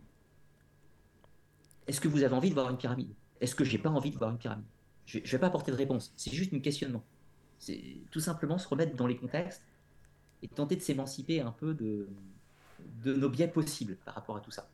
Voilà. Je dis pas que tu as raison ou que tu as tort, je dis pas que j'ai raison ou que j'ai tort, c'est pas du tout l'idée, mais moi je n'en vois pas des pyramides et toi tu les vois. Pourquoi ne voyons-nous pas la même chose? Bon, bah écoute, au Pacquiona, moi je les vois pas non plus, mais personne. Donc c'est normal, moi ça. Voilà, elle, elle, a développé. Hein. Donc, euh, elle, elle, cite Là, en un lieu nommé les Gorées, j'ai fait la découverte d'une curieuse pyramide monolithique sous, euh, sous une vingtaine de mètres d'eau. Elle semble taillée dans le granit et possède trois faces sur une base triangulaire. Les faces sont lisses, les angles sont vifs et elles sont d'inégale surface. La plus grande orientée vers l'ouest est parallèle au tombant. La base de la pierre est située par marée haute de coefficient moyen à 23 mètres de la surface. Sa hauteur est de 1,70 m. 70 pardon. Euh, la roche est rougeâtre, peut-être du granit rose ou du porphyre. Je l'ai mesuré pour en calculer le volume puis le poids. Celui-ci doit être d'environ une tonne 4. Une prospection au détecteur de métaux dans les alentours n'a rien donné, pas de trésor ni de métal en vue. Signé Serge Grispou. Ouais, bah, alors je vois, euh, je, vois l'objet en question, sauf que du coup c'est intéressant parce que ça revient sur ce qu'on disait sur le fait de voir une pyramide. On a vu qu'il y a trois faces, je vois pas une pyramide. Hmm. D'accord pas dans ma définition. merci hein, pour ton message. Hein. non, mais bien sûr, c'est intéressant. C'est super intéressant, vraiment. Ouais, vrai. Au sens beaucoup plus large, toute cette zone est très intéressante parce qu'on a beaucoup de ce qu'on appelait des ruines sous-marines en ah, oui, Dans, dans, cette zone-là et qui pose plusieurs questions. en fait, le vrai sujet d'intérêt avec, euh, avec ces, ces hypothétiques euh, monuments, enfin ces hypothétiques, ces monuments, c'est de quand datent-ils euh, Pourquoi ont-ils été soit érigés à cet endroit-là? C'est-à-dire qu'il y a-t-il eu une montée des eaux à une époque donnée qu'ils a mis sous l'eau? Ou inversement, euh, y a-t-il eu un effondrement, différents éléments qui font qu'ils sont tombés sous l'eau? Donc ça pose des gros problèmes de date en fait. Parce que cette zone a été immergée de façon définitive environ 7500, 8000 avant notre ère. Or, la date maximum des plus anciens mégalithes connus dans cette zone, c'est environ 5000 avant notre ère. ça a déjà été largement repoussé. Avant, c'était plutôt 4000, maintenant, on est sur 5000. Donc, du coup, ça pose des questions et c'est un sujet de recherche des plus passionnants. D'accord. merci beaucoup la réponse. Alors, il y a une euh, question d'Arnaud. Bonsoir. Est-ce que l'Atlantide et Atlas ont un rapport? Oui, oui, oui, tout à fait, tout à fait, dans la construction du nom. Euh, en fait, Atlas, c'est un, c'est un personnage de la, mythologie grecque, un titan, qui, euh, après la guerre des dieux entre les Olympiens et les titans, Chronos et Zeus en gros, les titans seront condamnés soit aller au Tartare, soit à faire euh, diverses pétitions. Et Atlas est l'un des titans qui sera condamné à porter, euh, à porter la voûte céleste. Donc il est symboliquement matérialisé par une montagne. Et habituellement, on, place le titan Atlas dans le mont Atlas, c'est-à-dire justement au Maroc, dans, dans, les montagnes de l'Atlas. Et du coup, les Grecs de cette époque ont appelé, vu qu'ils ont appelé cette montagne Atlas, c'est les Grecs qui l'ont nommé comme ça, et eh bien du coup, les habitants par là-bas, ils ont appelé les Atlantes. Atlas, Atlante. Du coup, par extension, ils ont appelé l'océan à côté l'Atlantide, l'Atlantique, pardon. Et puis dans la foulée, un peu plus tard, euh, après Hérodote, euh, Platon a, quand il a voulu situer l'Atlantide, eh bien, il nous a donné un nom pour le situer assez facilement. C'est-à-dire dans ah. cette zone. Ah, d'accord. Donc euh, voilà, c'est qu'en fait, donc les, Atlantes au sens Hérodote, hein, là, pas du tout au sens Platon, au sens Hérodote, je dis bien, les Atlantes, c'est les habitants inconnus qui vivent par là-bas, mais qui connaissent pas. Ça n'a rien à voir avec les Atlantes de l'Atlantique de Platon, je précise. D'accord. Alors, il y a Cadric qui dit euh, Perso, l'Atlantide est un fantasme. Je rêverais qu'elle existe, mais sans trace archéologique, cette croyance reste du fantasme. Enfin, c'est mon point de vue. Ben voilà, c'est ça. Il y a tellement de théories sur les lieux hypothétiques de l'Atlantide, les Açores, la route euh, pavée dans les Caraïbes, l'œil du Sahara, etc. Oui, euh, notamment la route pavée des Caraïbes, c'est Bimini, c'est un monument, une anomalie une anomalie archéologique euh, ou rocheuse au, choix, suivant les points de vue qui se trouvent euh, à Bimini. Il y a de gros débats hein, sur la fossée de Bimini. personne n'est d'accord. Certains archéologues disent que c'est naturel, certains d'autres disent que ah c'est une construction. Voilà, je ne vais pas prendre parti. Hein, ça serait complètement absurde, puisque j'ai pas de certitude sur ce sujet. Voilà, il y a des débats. C'est pareil pour Yonaguni au Japon, on n'a pas parlé. C'est pareil aussi. Il y a beaucoup, beaucoup de débats euh, à l'heure actuelle. Est-ce un monument entièrement travaillé par l'homme? Est-ce un truc totalement naturel? Est-ce un truc naturel retravaillé par l'homme Voilà, ça a été construit quand? Il y a 1000 ans, un effondrement de terre en 1500, il y a plein de théories. C'est très péremptoire d'apporter sur ces sujets des réponses fermées. Donc euh, voilà, je suis d'accord avec Cadrix sur un point que ce, on aimerait que ça existe sur certains points. C'est ça, voilà, Cadrix, moi aussi je suis d'accord ouvert d'esprit à, Mm. données qui arriveront au fur et à mesure. C'est ça. Alors il y a Iliana qui dit est-ce que à un moment notre psychisme humain ne s'appuie pas sur la représentation populaire du mythe de l'Atlantide pour donner une forme dans notre conscience et une énergie qui n'est pas celle qu'on connaît, histoire que notre cerveau puisse traduire et comprendre? Oui, je pense que Iliana a bien résumé, euh, bien résumé le sujet. Je pense que totalement euh, toute personne qui s'intéresse à l'Atlantide de nos jours elle est forcément euh, prise dans cet égrégore, c'est-à-dire avec toutes les représentations euh, qui, ont été faites. Imaginez comme ça, vous lancez dans la recherche de l'Atlantide, vous allez dans une librairie, vous allez dans le rayon, euh, vous allez pouvoir trouver des livres qui traitent du sujet, mais vous êtes livré à vous-même. Comment choisir quel bon livre? Comment prendre un truc qui va être sérieux? Comment prendre un truc qui ne sera pas loufoque? C'est très très difficile. Objectivement, je vais prendre un exemple qui est encore plus parlant, c'est l'affaire de Rennes le ah oui, oh là là, oui, il y a plein de... Quelqu'un qui demain veut s'intéresser à l'affaire de château, commencez par quel livre C'est terrifiant, parce que vous avez tellement de théories, dans les théories, dans les théories, rajoutées avec d'autres encore, que euh, la personne lambda est complètement paumée lorsqu'elle arrive dans ces sujets, et est happée par cet égrégore, de cette image type de l'Atlantide, euh, qui va correspondre en fait à nos envies. Parce que souvent, une personne qui s'intéresse demain à l'Atlantide, elle va adhérer à une croyance spécifique à l'Atlantide plutôt que s'intéresser euh, éventuellement à une réalité quelconque, elle va dire moi je pense que c'est ça. Et donc je vais lire des choses qui vont possiblement me confronter dans mon idée ou, euh, ou inversement, je vais lire des trucs pour essayer d'en savoir plus sur un point historique, mais là déjà il y a un processus de recherche plus, plus établi. Souvent on a une idée préconçue. Alors il y a Kadric qui rajoute euh, Le mouvement New Age a lancé pas mal de théories mystiques sur l'Atlantide. C'est un fantasme qui gonfle l'ego. Enfin, c'est mon point de vue. Je ne veux froisser personne.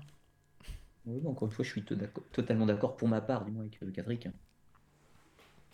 Voilà. Bon, pour l'instant. Euh, voilà, d'accord.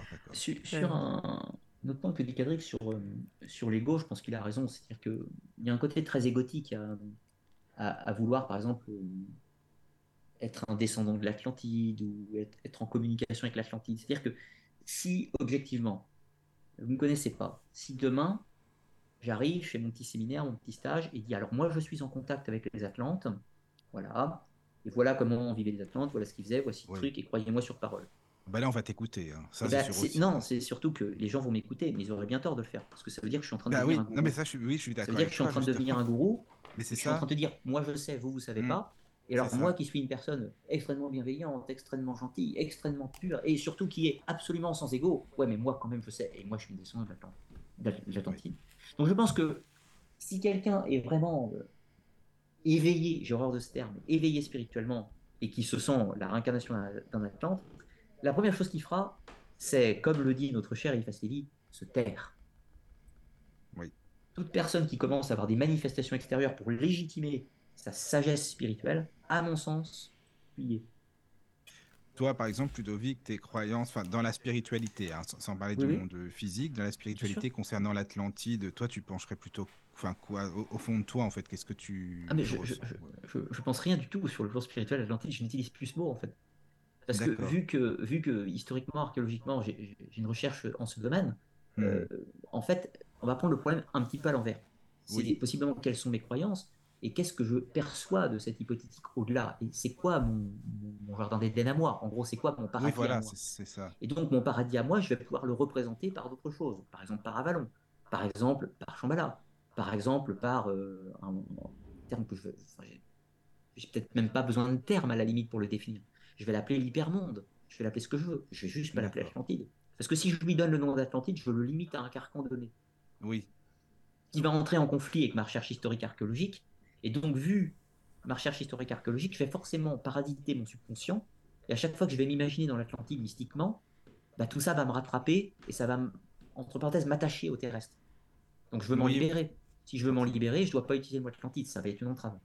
D'accord. Pour moi, j'entends. Non, non, mais je comprends, je comprends ce que tu veux dire, puisqu'il est attaché à forcément euh, à ce que tu expliquais concernant ou Platon ou autre, forcément, quoi. Donc c'est normal, normal que ce soit comme ça. Alors, il y a une. euh, Ah, Oui, ouais, vas-y, vas-y. Caro. Euh, non, il y a une question d'Arnaud. Alors, même si on part sur la base de Platon, nous sommes quand même sur des on-dit, tout est oral. Bah, pas vraiment. C'est-à-dire que Platon, c'est des textes. C'est des textes. Alors, pour être exact, euh, Timothy Critias, il y en a un qui fait une vingtaine de lignes et l'autre, ça va être à peu près 14-20 pages dans ses eaux. Mais on est sur un texte, on est sur du matériel écrit, donc historique, qu'on peut analyser. La question, c'est maintenant, c'est propre de la méthode. C'est-à-dire que, est-ce que ce matériel écrit, on peut, on peut, enfin, prendre un peu la base. Quand on a une source historique, il ne s'agit pas de la prendre bêtement pour argent comptant. Il ne s'agit pas de lire littéralement et de considérer que tout est vrai. Le principe d'une source historique, quelle qu'elle soit, c'est qu'il faut, un, la contextualiser, comprendre le pourquoi, quel est l'objectif de cette source, de ce texte, et troisièmement, est-ce qu'on peut recouper les informations de ce texte avec d'autres éléments? Sous-entendu, prendre un exemple, c'est beaucoup plus facile avec Hérodote de le faire, que c'est un historien, pas un philosophe. Hérodote nous raconte des choses. Mais est-ce que le but d'Hérodote est de nous parler d'un point de vue objectif de l'Antiquité? Absolument pas. Le but d'Hérodote est de nous montrer à quel point les Grecs sont super balèzes par rapport à tout un tas d'autres curiosités dans le monde. Je caricature, hein. mais c'est ça son but à Hérodote, c'est de montrer à quel point les Grecs sont les meilleurs. Il n'est pas du tout objectif. Ça ne veut pas dire que tout ce qu'il dit est faux. Ça veut dire qu'il ne faut pas prendre pour argent comptant tout ce que dit Hérodote. Et donc, les éléments d'Hérodote, on va les recouper avec d'autres auteurs, voir s'il y a des cohérences, et puis le matériel archéologique, comme ces fameuses murailles de Babylone, qui faisaient pas 100 pieds de haut, mais qui faisaient 10.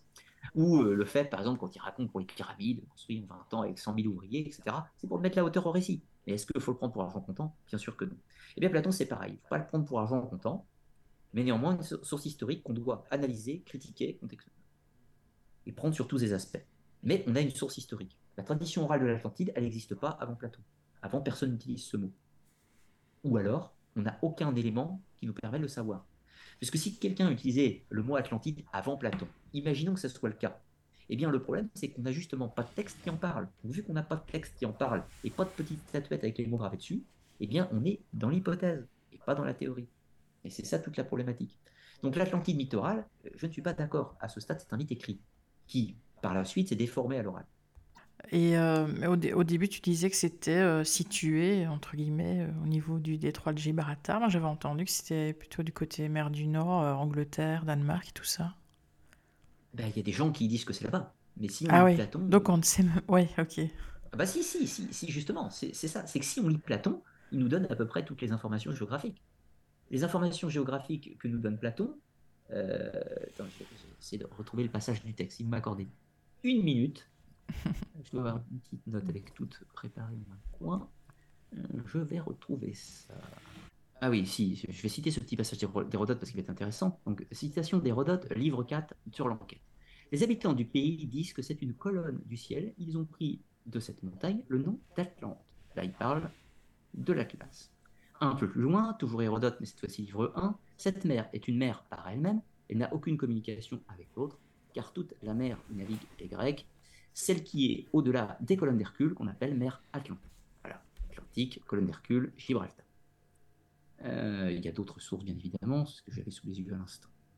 Alors, euh, donc la partie géographique, je vais trouver.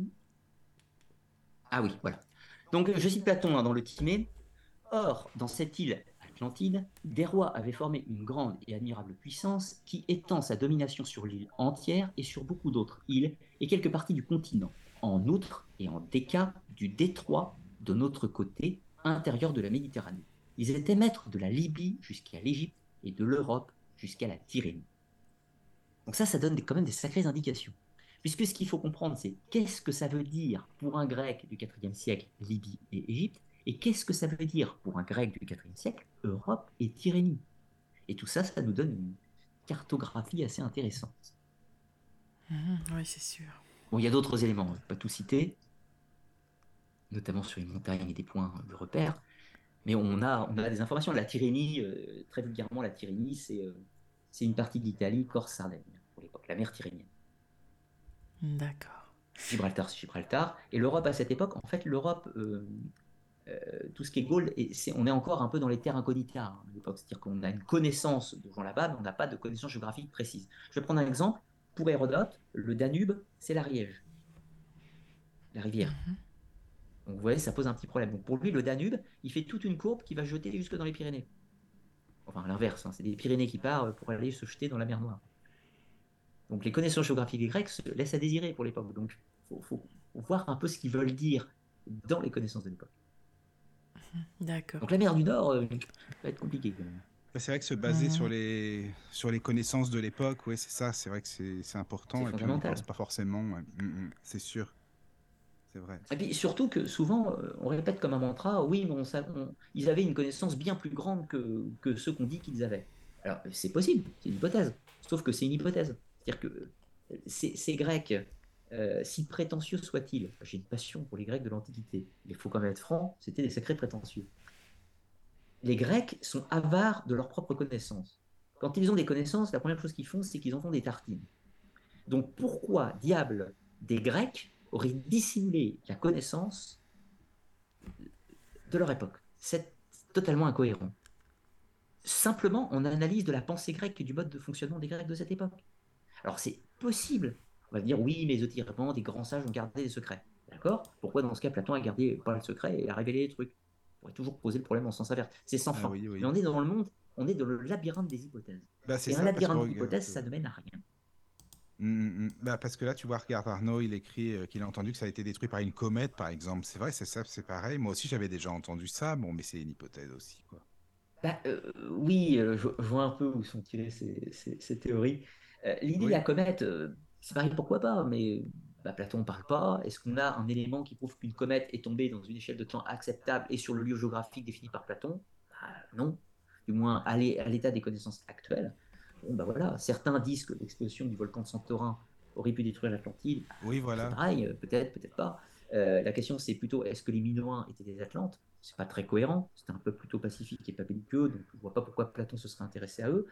Euh, au niveau de l'éruption du Santorin, il a eu lieu sensiblement en 1600-1650 avant notre ère. Il est répertorié hein, dans les textes égyptiens et d'autres euh, de Mésopotamie. Donc c'est un événement euh, qui a été marquant. Sauf que c'est un événement qui a été marquant, mais qui n'a pas détruit ni la civilisation minoenne, ni les Égyptiens, ni les Hittites. Parce que, en fait, quand le volcan de Santorin explose, c'est certain que ceux qui habitaient à côté, ils sont morts, sans aucun doute. En revanche, ah, les palais minoens ont survécu ils ont été euh, abîmés, mais ils ont survécu. Donc la civilisation minoenne a prospéré pendant encore 400 ans après l'éruption de Santorin. Et pourtant, ils étaient juste à côté. Donc, on place ça comme la destruction de l'Atlantide, délicat quand même. Hmm. Que ça a inspiré Platon pour l'idée du traumatisme Pourquoi pas Toujours pareil. Mais plus, euh, c'est bien malin, encore une fois, celui qui pourra le prouver. reste ça reste des hypothèses. Mais c'est ça, c'est de le prouver, quoi. Alors c'est ça, exactement. On va te dire, oui, mais c'est par médiumnité, c'est par ce que tu veux. Ben oui, voilà, mais va, va le prouver quand même, quoi. Ah bah, par médiumnité, ce n'est pas recevable sur un plan historique archéologique. C'est intéressant sur un plan spirituel. C'est spirituel, c'est spirituel, voilà, oui. Mm, mm, exactement. Et je n'ai pas de contradiction avec ça. Moi, dans mes recherches, il m'arrive d'utiliser le spirituel en amont. Quand j'ai développé mes théories sur l'Atlantide, en amont, oui, j'ai médité, oui, j'ai fait mon contenu, oui, j'ai fait mes recherches. Mais une fois que j'ai fait ça, ils m'ont donné éventuellement des pistes de recherche. Eh ben, ces pistes de recherche, si je veux apporter quelque chose d'intéressant sur le plan de la recherche, il faut que je sois capable de mettre ceci de côté un court instant, éventuellement de m'inspirer comme point de départ, et ensuite de valider sur le terrain et avec les textes. Ouais, c'est ça. Et euh, je peux vous assurer qu'il y a un paquet de mes médiumnités atlantes qui se sont révélées complètement euh, inexactes. Ah, ben il y en a un paquet de communications là-dessus, ça c'est sûr, oui, forcément. Et ça ne veut pas pour autant dire que spirituellement, elles n'étaient pas intéressantes. Ah oui, c'est vrai. C'est pareil les deux sujets. Alors, il y a une question de Cadric. Ah, question personnelle, je n'ai pas lu les textes de Platon, mais il est fait mention du dieu Poséidon comme maître de l'Atlantide, ou c'est juste une invention? Euh, Non, c'est tout à fait vrai. Poséidon est considéré comme le principal divinité de l'Atlantide, mais ce qui est tout à fait cohérent et tout à fait logique. Pourquoi? Parce que du point de vue de Platon, il décrit euh, cette civilisation de l'Atlantide comme une thalassocratie, c'est-à-dire comme un empire maritime. Or, quand on a un empire maritime, Poséidon est bienvenu pour être la divinité tutélaire d'un empire maritime. Un autre point qui est tout à fait intéressant, c'est toujours la mise en contexte.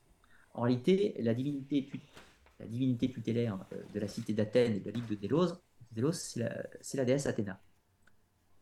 Or, mythologiquement parlant, en fait, il y a un combat, un combat qui a eu lieu pour le contrôle de l'Attique, c'est-à-dire la région d'Athènes, en gros, entre Athéna et Poséidon.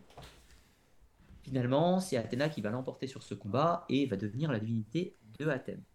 Et là, on voit une autre allégorie avec le mythe de l'Atlantide. Poséidon, les Atlantes, Athéna, les Athéniens, la guerre, Athéna a gagné à la fin. En fait, on est sur un jumeau du mythe de l'Atlantide, avec le mythe du combat pour l'Attique de Athènes, euh, de Athéna et Poséidon. Donc oui, oui, Poséidon au milieu des Atlantes, du moins, c'est logique dans la pensée de Platon. De Platon. D'accord. Pour l'instant, plus de questions. Alors voilà, bah, écoute, voilà. Après, je ne sais pas trop si tu avais d'autres choses à rajouter, Ludovic, toi, sinon, par rapport à, à l'Atlantide. Bah, c'est un sujet euh, très vaste, tellement que, vaste, que- quoi, que c'est nous, ça. que nous n'épuiserons pas euh, ce Non, non, soir. non, non, mais c'est Euh, vrai, c'est vrai, ce qui me semble important, c'est que, évidemment, dans une comme ça, on ne fait que survoler. C'est-à-dire que j'ai Oui. surtout parlé de l'Atlantide du point de vue de Platon. Mais si on prenait, par exemple, euh, l'Atlantide du point de vue euh, de Mercator au XVIIe siècle, ou si on prenait l'Atlantide du point de vue des euh, Toscans du, euh, du XVe siècle, on peut faire toute une émission sur un sujet comme ça. Euh, oui, ça c'est sûr. pourquoi ils ont cette vision, pourquoi ils pensent ça, pourquoi ils développent cette thématique, pourquoi elle est infondée aussi. Et, et en fait, chaque sujet peut ouvrir la porte à une vraie recherche. C'est ça qui est intéressant. Le mythe de l'Atlantide, aujourd'hui, c'est un millefeuille. C'est pour ça que Bah, je précise oui. bien que le oui. sujet duquel je parle, c'est l'Atlantide de Platon. De Platon. C'est pas les perceptions de l'Atlantide de tout le monde derrière. En tout cas, merci pour toutes les questions hein, sur le chat parce que c'est super. euh, voilà, c'est bien de partager. Puis comme tu le dis, Ludovic, tu as raison. On n'est pas obligé d'avoir le même avis. Heureusement, on est là pour Oh, débattre aussi, discuter. C'est super intéressant, au contraire. Et, et voilà quoi. Euh, alors si tu, bah, si tu veux, euh, Ludovic, je sais parce que c'est tellement vaste. euh, un jour qu'on continue, qu'on fasse une autre émission. voilà, sur ce Bah, thème, on va aller plus loin. Après, je, je vais te t'avouer aussi assez franchement que si j'ai écrit un livre sur l'Atlantide, c'est aussi pour m'en libérer de l'Atlantide. Ah, mais je comprends. Oui, parce que tu as étudié pendant des années, des années ce sujet-là, quoi, aussi. Oui, oui, puis, puis je, je, n'ai, je, je ne dis pas que je ne continuerai pas mes recherches ou que j'ouvre, je, lis ce qui sort encore sur l'Atlantide, je vois Oui, de oui. nouvelles, euh, nouvelles pistes qui peuvent être intéressantes. Mais ça n'empêche que au global, euh, l'Atlantide est un, est un sujet qui n'est plus au centre de mes préoccupations, globalement. Mhm. Pourquoi? Parce que, encore une fois, c'est cette idée de libération de l'Atlantide Oui, je qui, est, qui est, à mon sens important. Et ça revient un peu à ce qu'on disait, cet égrégore un petit peu pernicieux de l'Atlantide, ce monde en, en- en décadence et cette chute de civilisation qui devient notre modèle d'inspiration, me semble Oui. pas le plus légitime. Alors je préfère euh, concentrer mon attention sur des démarches comme euh, par exemple le mythe arthurien ou certaines. Ah oui, c'est ce que j'allais te Ouais, demander en ce moment. Voilà, c'est ça, le mythe Oui, en oui, ce com- moment. complètement. Voilà. C'est-à-dire que aujourd'hui, l'histoire de l'archéologie représente euh, grosso modo un quart de, de mon travail en, en temps. En temps. Je suis beaucoup, beaucoup plus dans l'étude euh, des traditions ésotériques, même si j'ai étudié aussi sur un aspect historique, hein, bien entendu. Il ne s'agit pas du tout de, de partir que dans des perspectives mystiques, il s'agit de voilà, d'étudier sérieusement et historiquement aussi les traditions, bien sûr, mais qui occupent beaucoup, beaucoup plus mon, temps que, que, que l'Atlantide aujourd'hui, du moins. En tout cas, on conseille ton livre aux auditeurs. Donc, par contre, si tu veux, parce que c'est le premier livre hein, donc, que tu as écrit, comme on le disait tout à l'heure, qui parle de l'Atlantide sur les civilisations, hein, c'est ça? Oui, tout à fait. Alors, le premier livre s'appelle donc euh, Arcana, les mystères du monde, c'est le nom de Voilà. la TV. Euh, Les civilisations oubliées. Voilà. Et Voilà, attention, c'est un bouquin 500 pages hein, quand même. Oui, bah, c'est pour une recherche, euh, Mais c'est bien, qui se veut, qui se veut un peu aboutie. Enfin, je, je l'espère, oui. du moins. Après, Oui, bon, oui, c'est comme tout, hein, tout le monde ne sera pas, d'accord, mais du moins j'apporte des arguments pour défendre euh, mes, mes Mhm. théories. Et après, euh, on peut tout à fait en discuter, bien entendu. Voilà. Oui, c'est vrai. En tout cas, c'est très bien. euh, voilà, euh, si les auditeurs veulent le lire. Et en plus, en plus, je le dis parce que c'est quand même hyper, hyper rare. Je crois que tu es l'un des seuls auteurs, c'est qu'il est en audio celui-ci, par contre. Oui, moins, tout à fait, euh, tout à fait. Ça, c'est bravo, hein, une bonne chose. bravo, Enfin, bah, c'est pas, c'est pas moi qu'il faut féliciter, c'est l'éditeur pour le coup qui a, qui a Ouais, une mais bonne idée. Moi, je suis, je suis très content qu'il l'ait fait parce que ça permet quand même à plus de personnes d'avoir euh, accès, euh, accès à ce livre. euh, Si, bah, les- si- tous les éditeurs faisaient ça, ça serait vraiment génial, quoi. Parce que Ah, bah, c'est sûr, mais c'est sûr. tu as choisi le bon, en tout cas, ça c'est sûr. D'ailleurs, c'est ce chez qui, excuse-moi, c'est quel éditeur Comme ça, on Euh, sait? l'édition, les éditions de l'Opportun, De l'opportun, oui, d'accord, voilà. Éditeur basé à Et- Paris, qui, qui édite plusieurs, euh, plusieurs amis également. Donc, qui est un bon éditeur. euh, J'ai bien aimé travailler avec eux. Puis bah, le deuxième bouquin est aussi sorti chez eux. hein, donc, euh. Oui, alors attends, le deuxième bouquin, c'est par contre sur les. euh, Attends, comment Le il deuxième bouquin euh, qui est sorti là il y a deux Il mois. n'y a pas longtemps, ouais, c'est ça. Il s'appelle donc Arcana Mundi, les rites initiatiques, histoire et symboles. C'est Ah oui. un li- là, là on est, on est sur un livre beaucoup plus abouti que le premier, déjà parce qu'il touche un sujet beaucoup plus précis. C'est un, texte qui est fait sous forme d'un essai historique, c'est-à-dire je défends une théorie, je défends toute une conception du modèle initiatique, c'est-à-dire qu'en gros, je fais une étude archétypale des rites d'initiation dans l'histoire, que ce soit des rites chamaniques, que ce soit la franc-maçonnerie, de la rose-croix, du bouddhisme ésotérique ou autre. Donc c'est une étude anthropologique et historique de ce sujet pour tenter de comprendre le mécanisme de l'initiation dans les cultures et pourquoi les gens le font, dans quel objectif, comment ça fonctionne, ou du moins comment c'est censé fonctionner en théorie. Oui. Et dresser euh, voilà, l'archétype central de ce processus initiatique. Hum, hum, c'est intéressant, ça c'est c'est bien. Donc, bah, pour, pour, ceux que ça intéresse, hein, l'idée du livre, c'est pas de faire un catalogue de rites, hein, pas du tout. Non, non, c'est pas le but. Non, mais quand même, quand même. Enfin non, ce que je veux dire, c'est que surtout c'est pas ce que j'ai fait. L'idée, c'est que, en revanche, on est obligé de prendre des modèles. Alors, je prends plusieurs modèles en exemple pour pouvoir dresser euh, les comparaisons et, les différences. Alors, on étudie euh, les rites initiatiques de la franc-maçonnerie précisément, en détail, on décortique, euh, du, du, vaudou, du vaudou haïtien, du Shingon, donc le bouddhisme ésotérique du Japon, et euh, du martinisme aussi principalement. C'est les principaux rites ah, du moins ceux, ceux qui sont autopsiés, on va dire, dans le livre. D'accord, d'accord. Tu as fait les Rosicruciens ou non? Parce que moi, je suis à fond là euh, je, je, parle des Rosicruciens longuement dans le livre, mais je ne prends pas leur rite initiatique en exemple, tout simplement pour, pour des raisons très très simples. C'est qu'il va euh, être quasi jumeau du rite martiniste et que je oui, le, rite martiniste le plus intéressant à hmm. mettre en exemple, puisque on a des sources qui nous le montrent au XVIIIe siècle et je ne voulais pas que des rites euh, qu'on puisse dater du XXe siècle. Et le rite rosicrucien, je ne pouvais le dater que du XXe siècle avec les sources euh, à disposition. Oui, oui, oui. En tout cas, merci beaucoup, Andovic. Merci beaucoup. sur ta chaîne YouTube aussi, pour les auditeurs que ça intéresse. Donc, Arcana, les mystères du monde. Euh, après, alors j'ai vu que tu avais fait des podcasts parce qu'ils sont sur Spotify. J'ai écouté ça aujourd'hui, justement. Alors, je me suis demandé, est-ce que les podcasts que tu as mis sur Spotify ils sont aussi sur ta chaîne YouTube? C'est en, double ou non Par contre, ça, je sais. Euh, oui, c'est en double. En fait, les, podcasts, c'est les émissions de la chaîne YouTube qui sortent un an après en audio. D'accord. Il y a un décalage d'un an. Mais je, les sors en podcast euh, au bout d'une année. Pourquoi? Parce que bah, voilà, il y a des gens qui sont en voiture, il y a des gens que. C'est sympa ça. Possiblement le support euh, plus radio podcast leur convient. Donc voilà, au bout d'un an, je, je, poste les émissions sur un, sur un podcast. Ah oui, ça se fait automatiquement. C'est super sympa en tout cas, moi je trouve, euh, sur, euh, sur les plateformes comme ça. Voilà.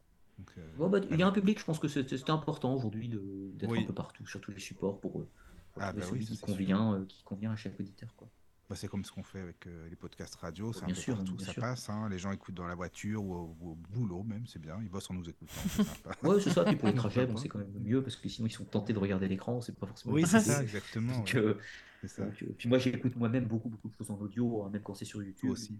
oui. Euh, du coup, je trouvais ça intéressant. c'est vrai, c'est bien. En tout cas, vraiment, je te remercie beaucoup. Merci hein, beaucoup. encore une fois pour bah l'émission. Merci à vous deux pour, pour l'invitation. C'était un, plaisir de me replonger dans ce Ah ben merci. ça m'a fait plaisir. Avec euh, grand plaisir. Et puis bon, encore une fois, il ne faut, pas laisser la magie s'éteindre pour les gens qui nous écoutent ce soir. Euh, on, peut, on peut rêver sur l'Atlantique, on, a le droit, c'est pas interdit. Il n'y a personne qui a le droit de vous enlever vos rêves. C'est juste arriver simplement à les compartimenter. Arriver à accepter l'idée que vos rêves vous appartiennent. Ils sont réels, euh, peut-être sur votre plan spirituel, mais la recherche historique et archéologique, elle répond à des règles, à des méthodes, à des sources, à des données qu'on peut analyser. Et elle, elle nous conduit à des endroits.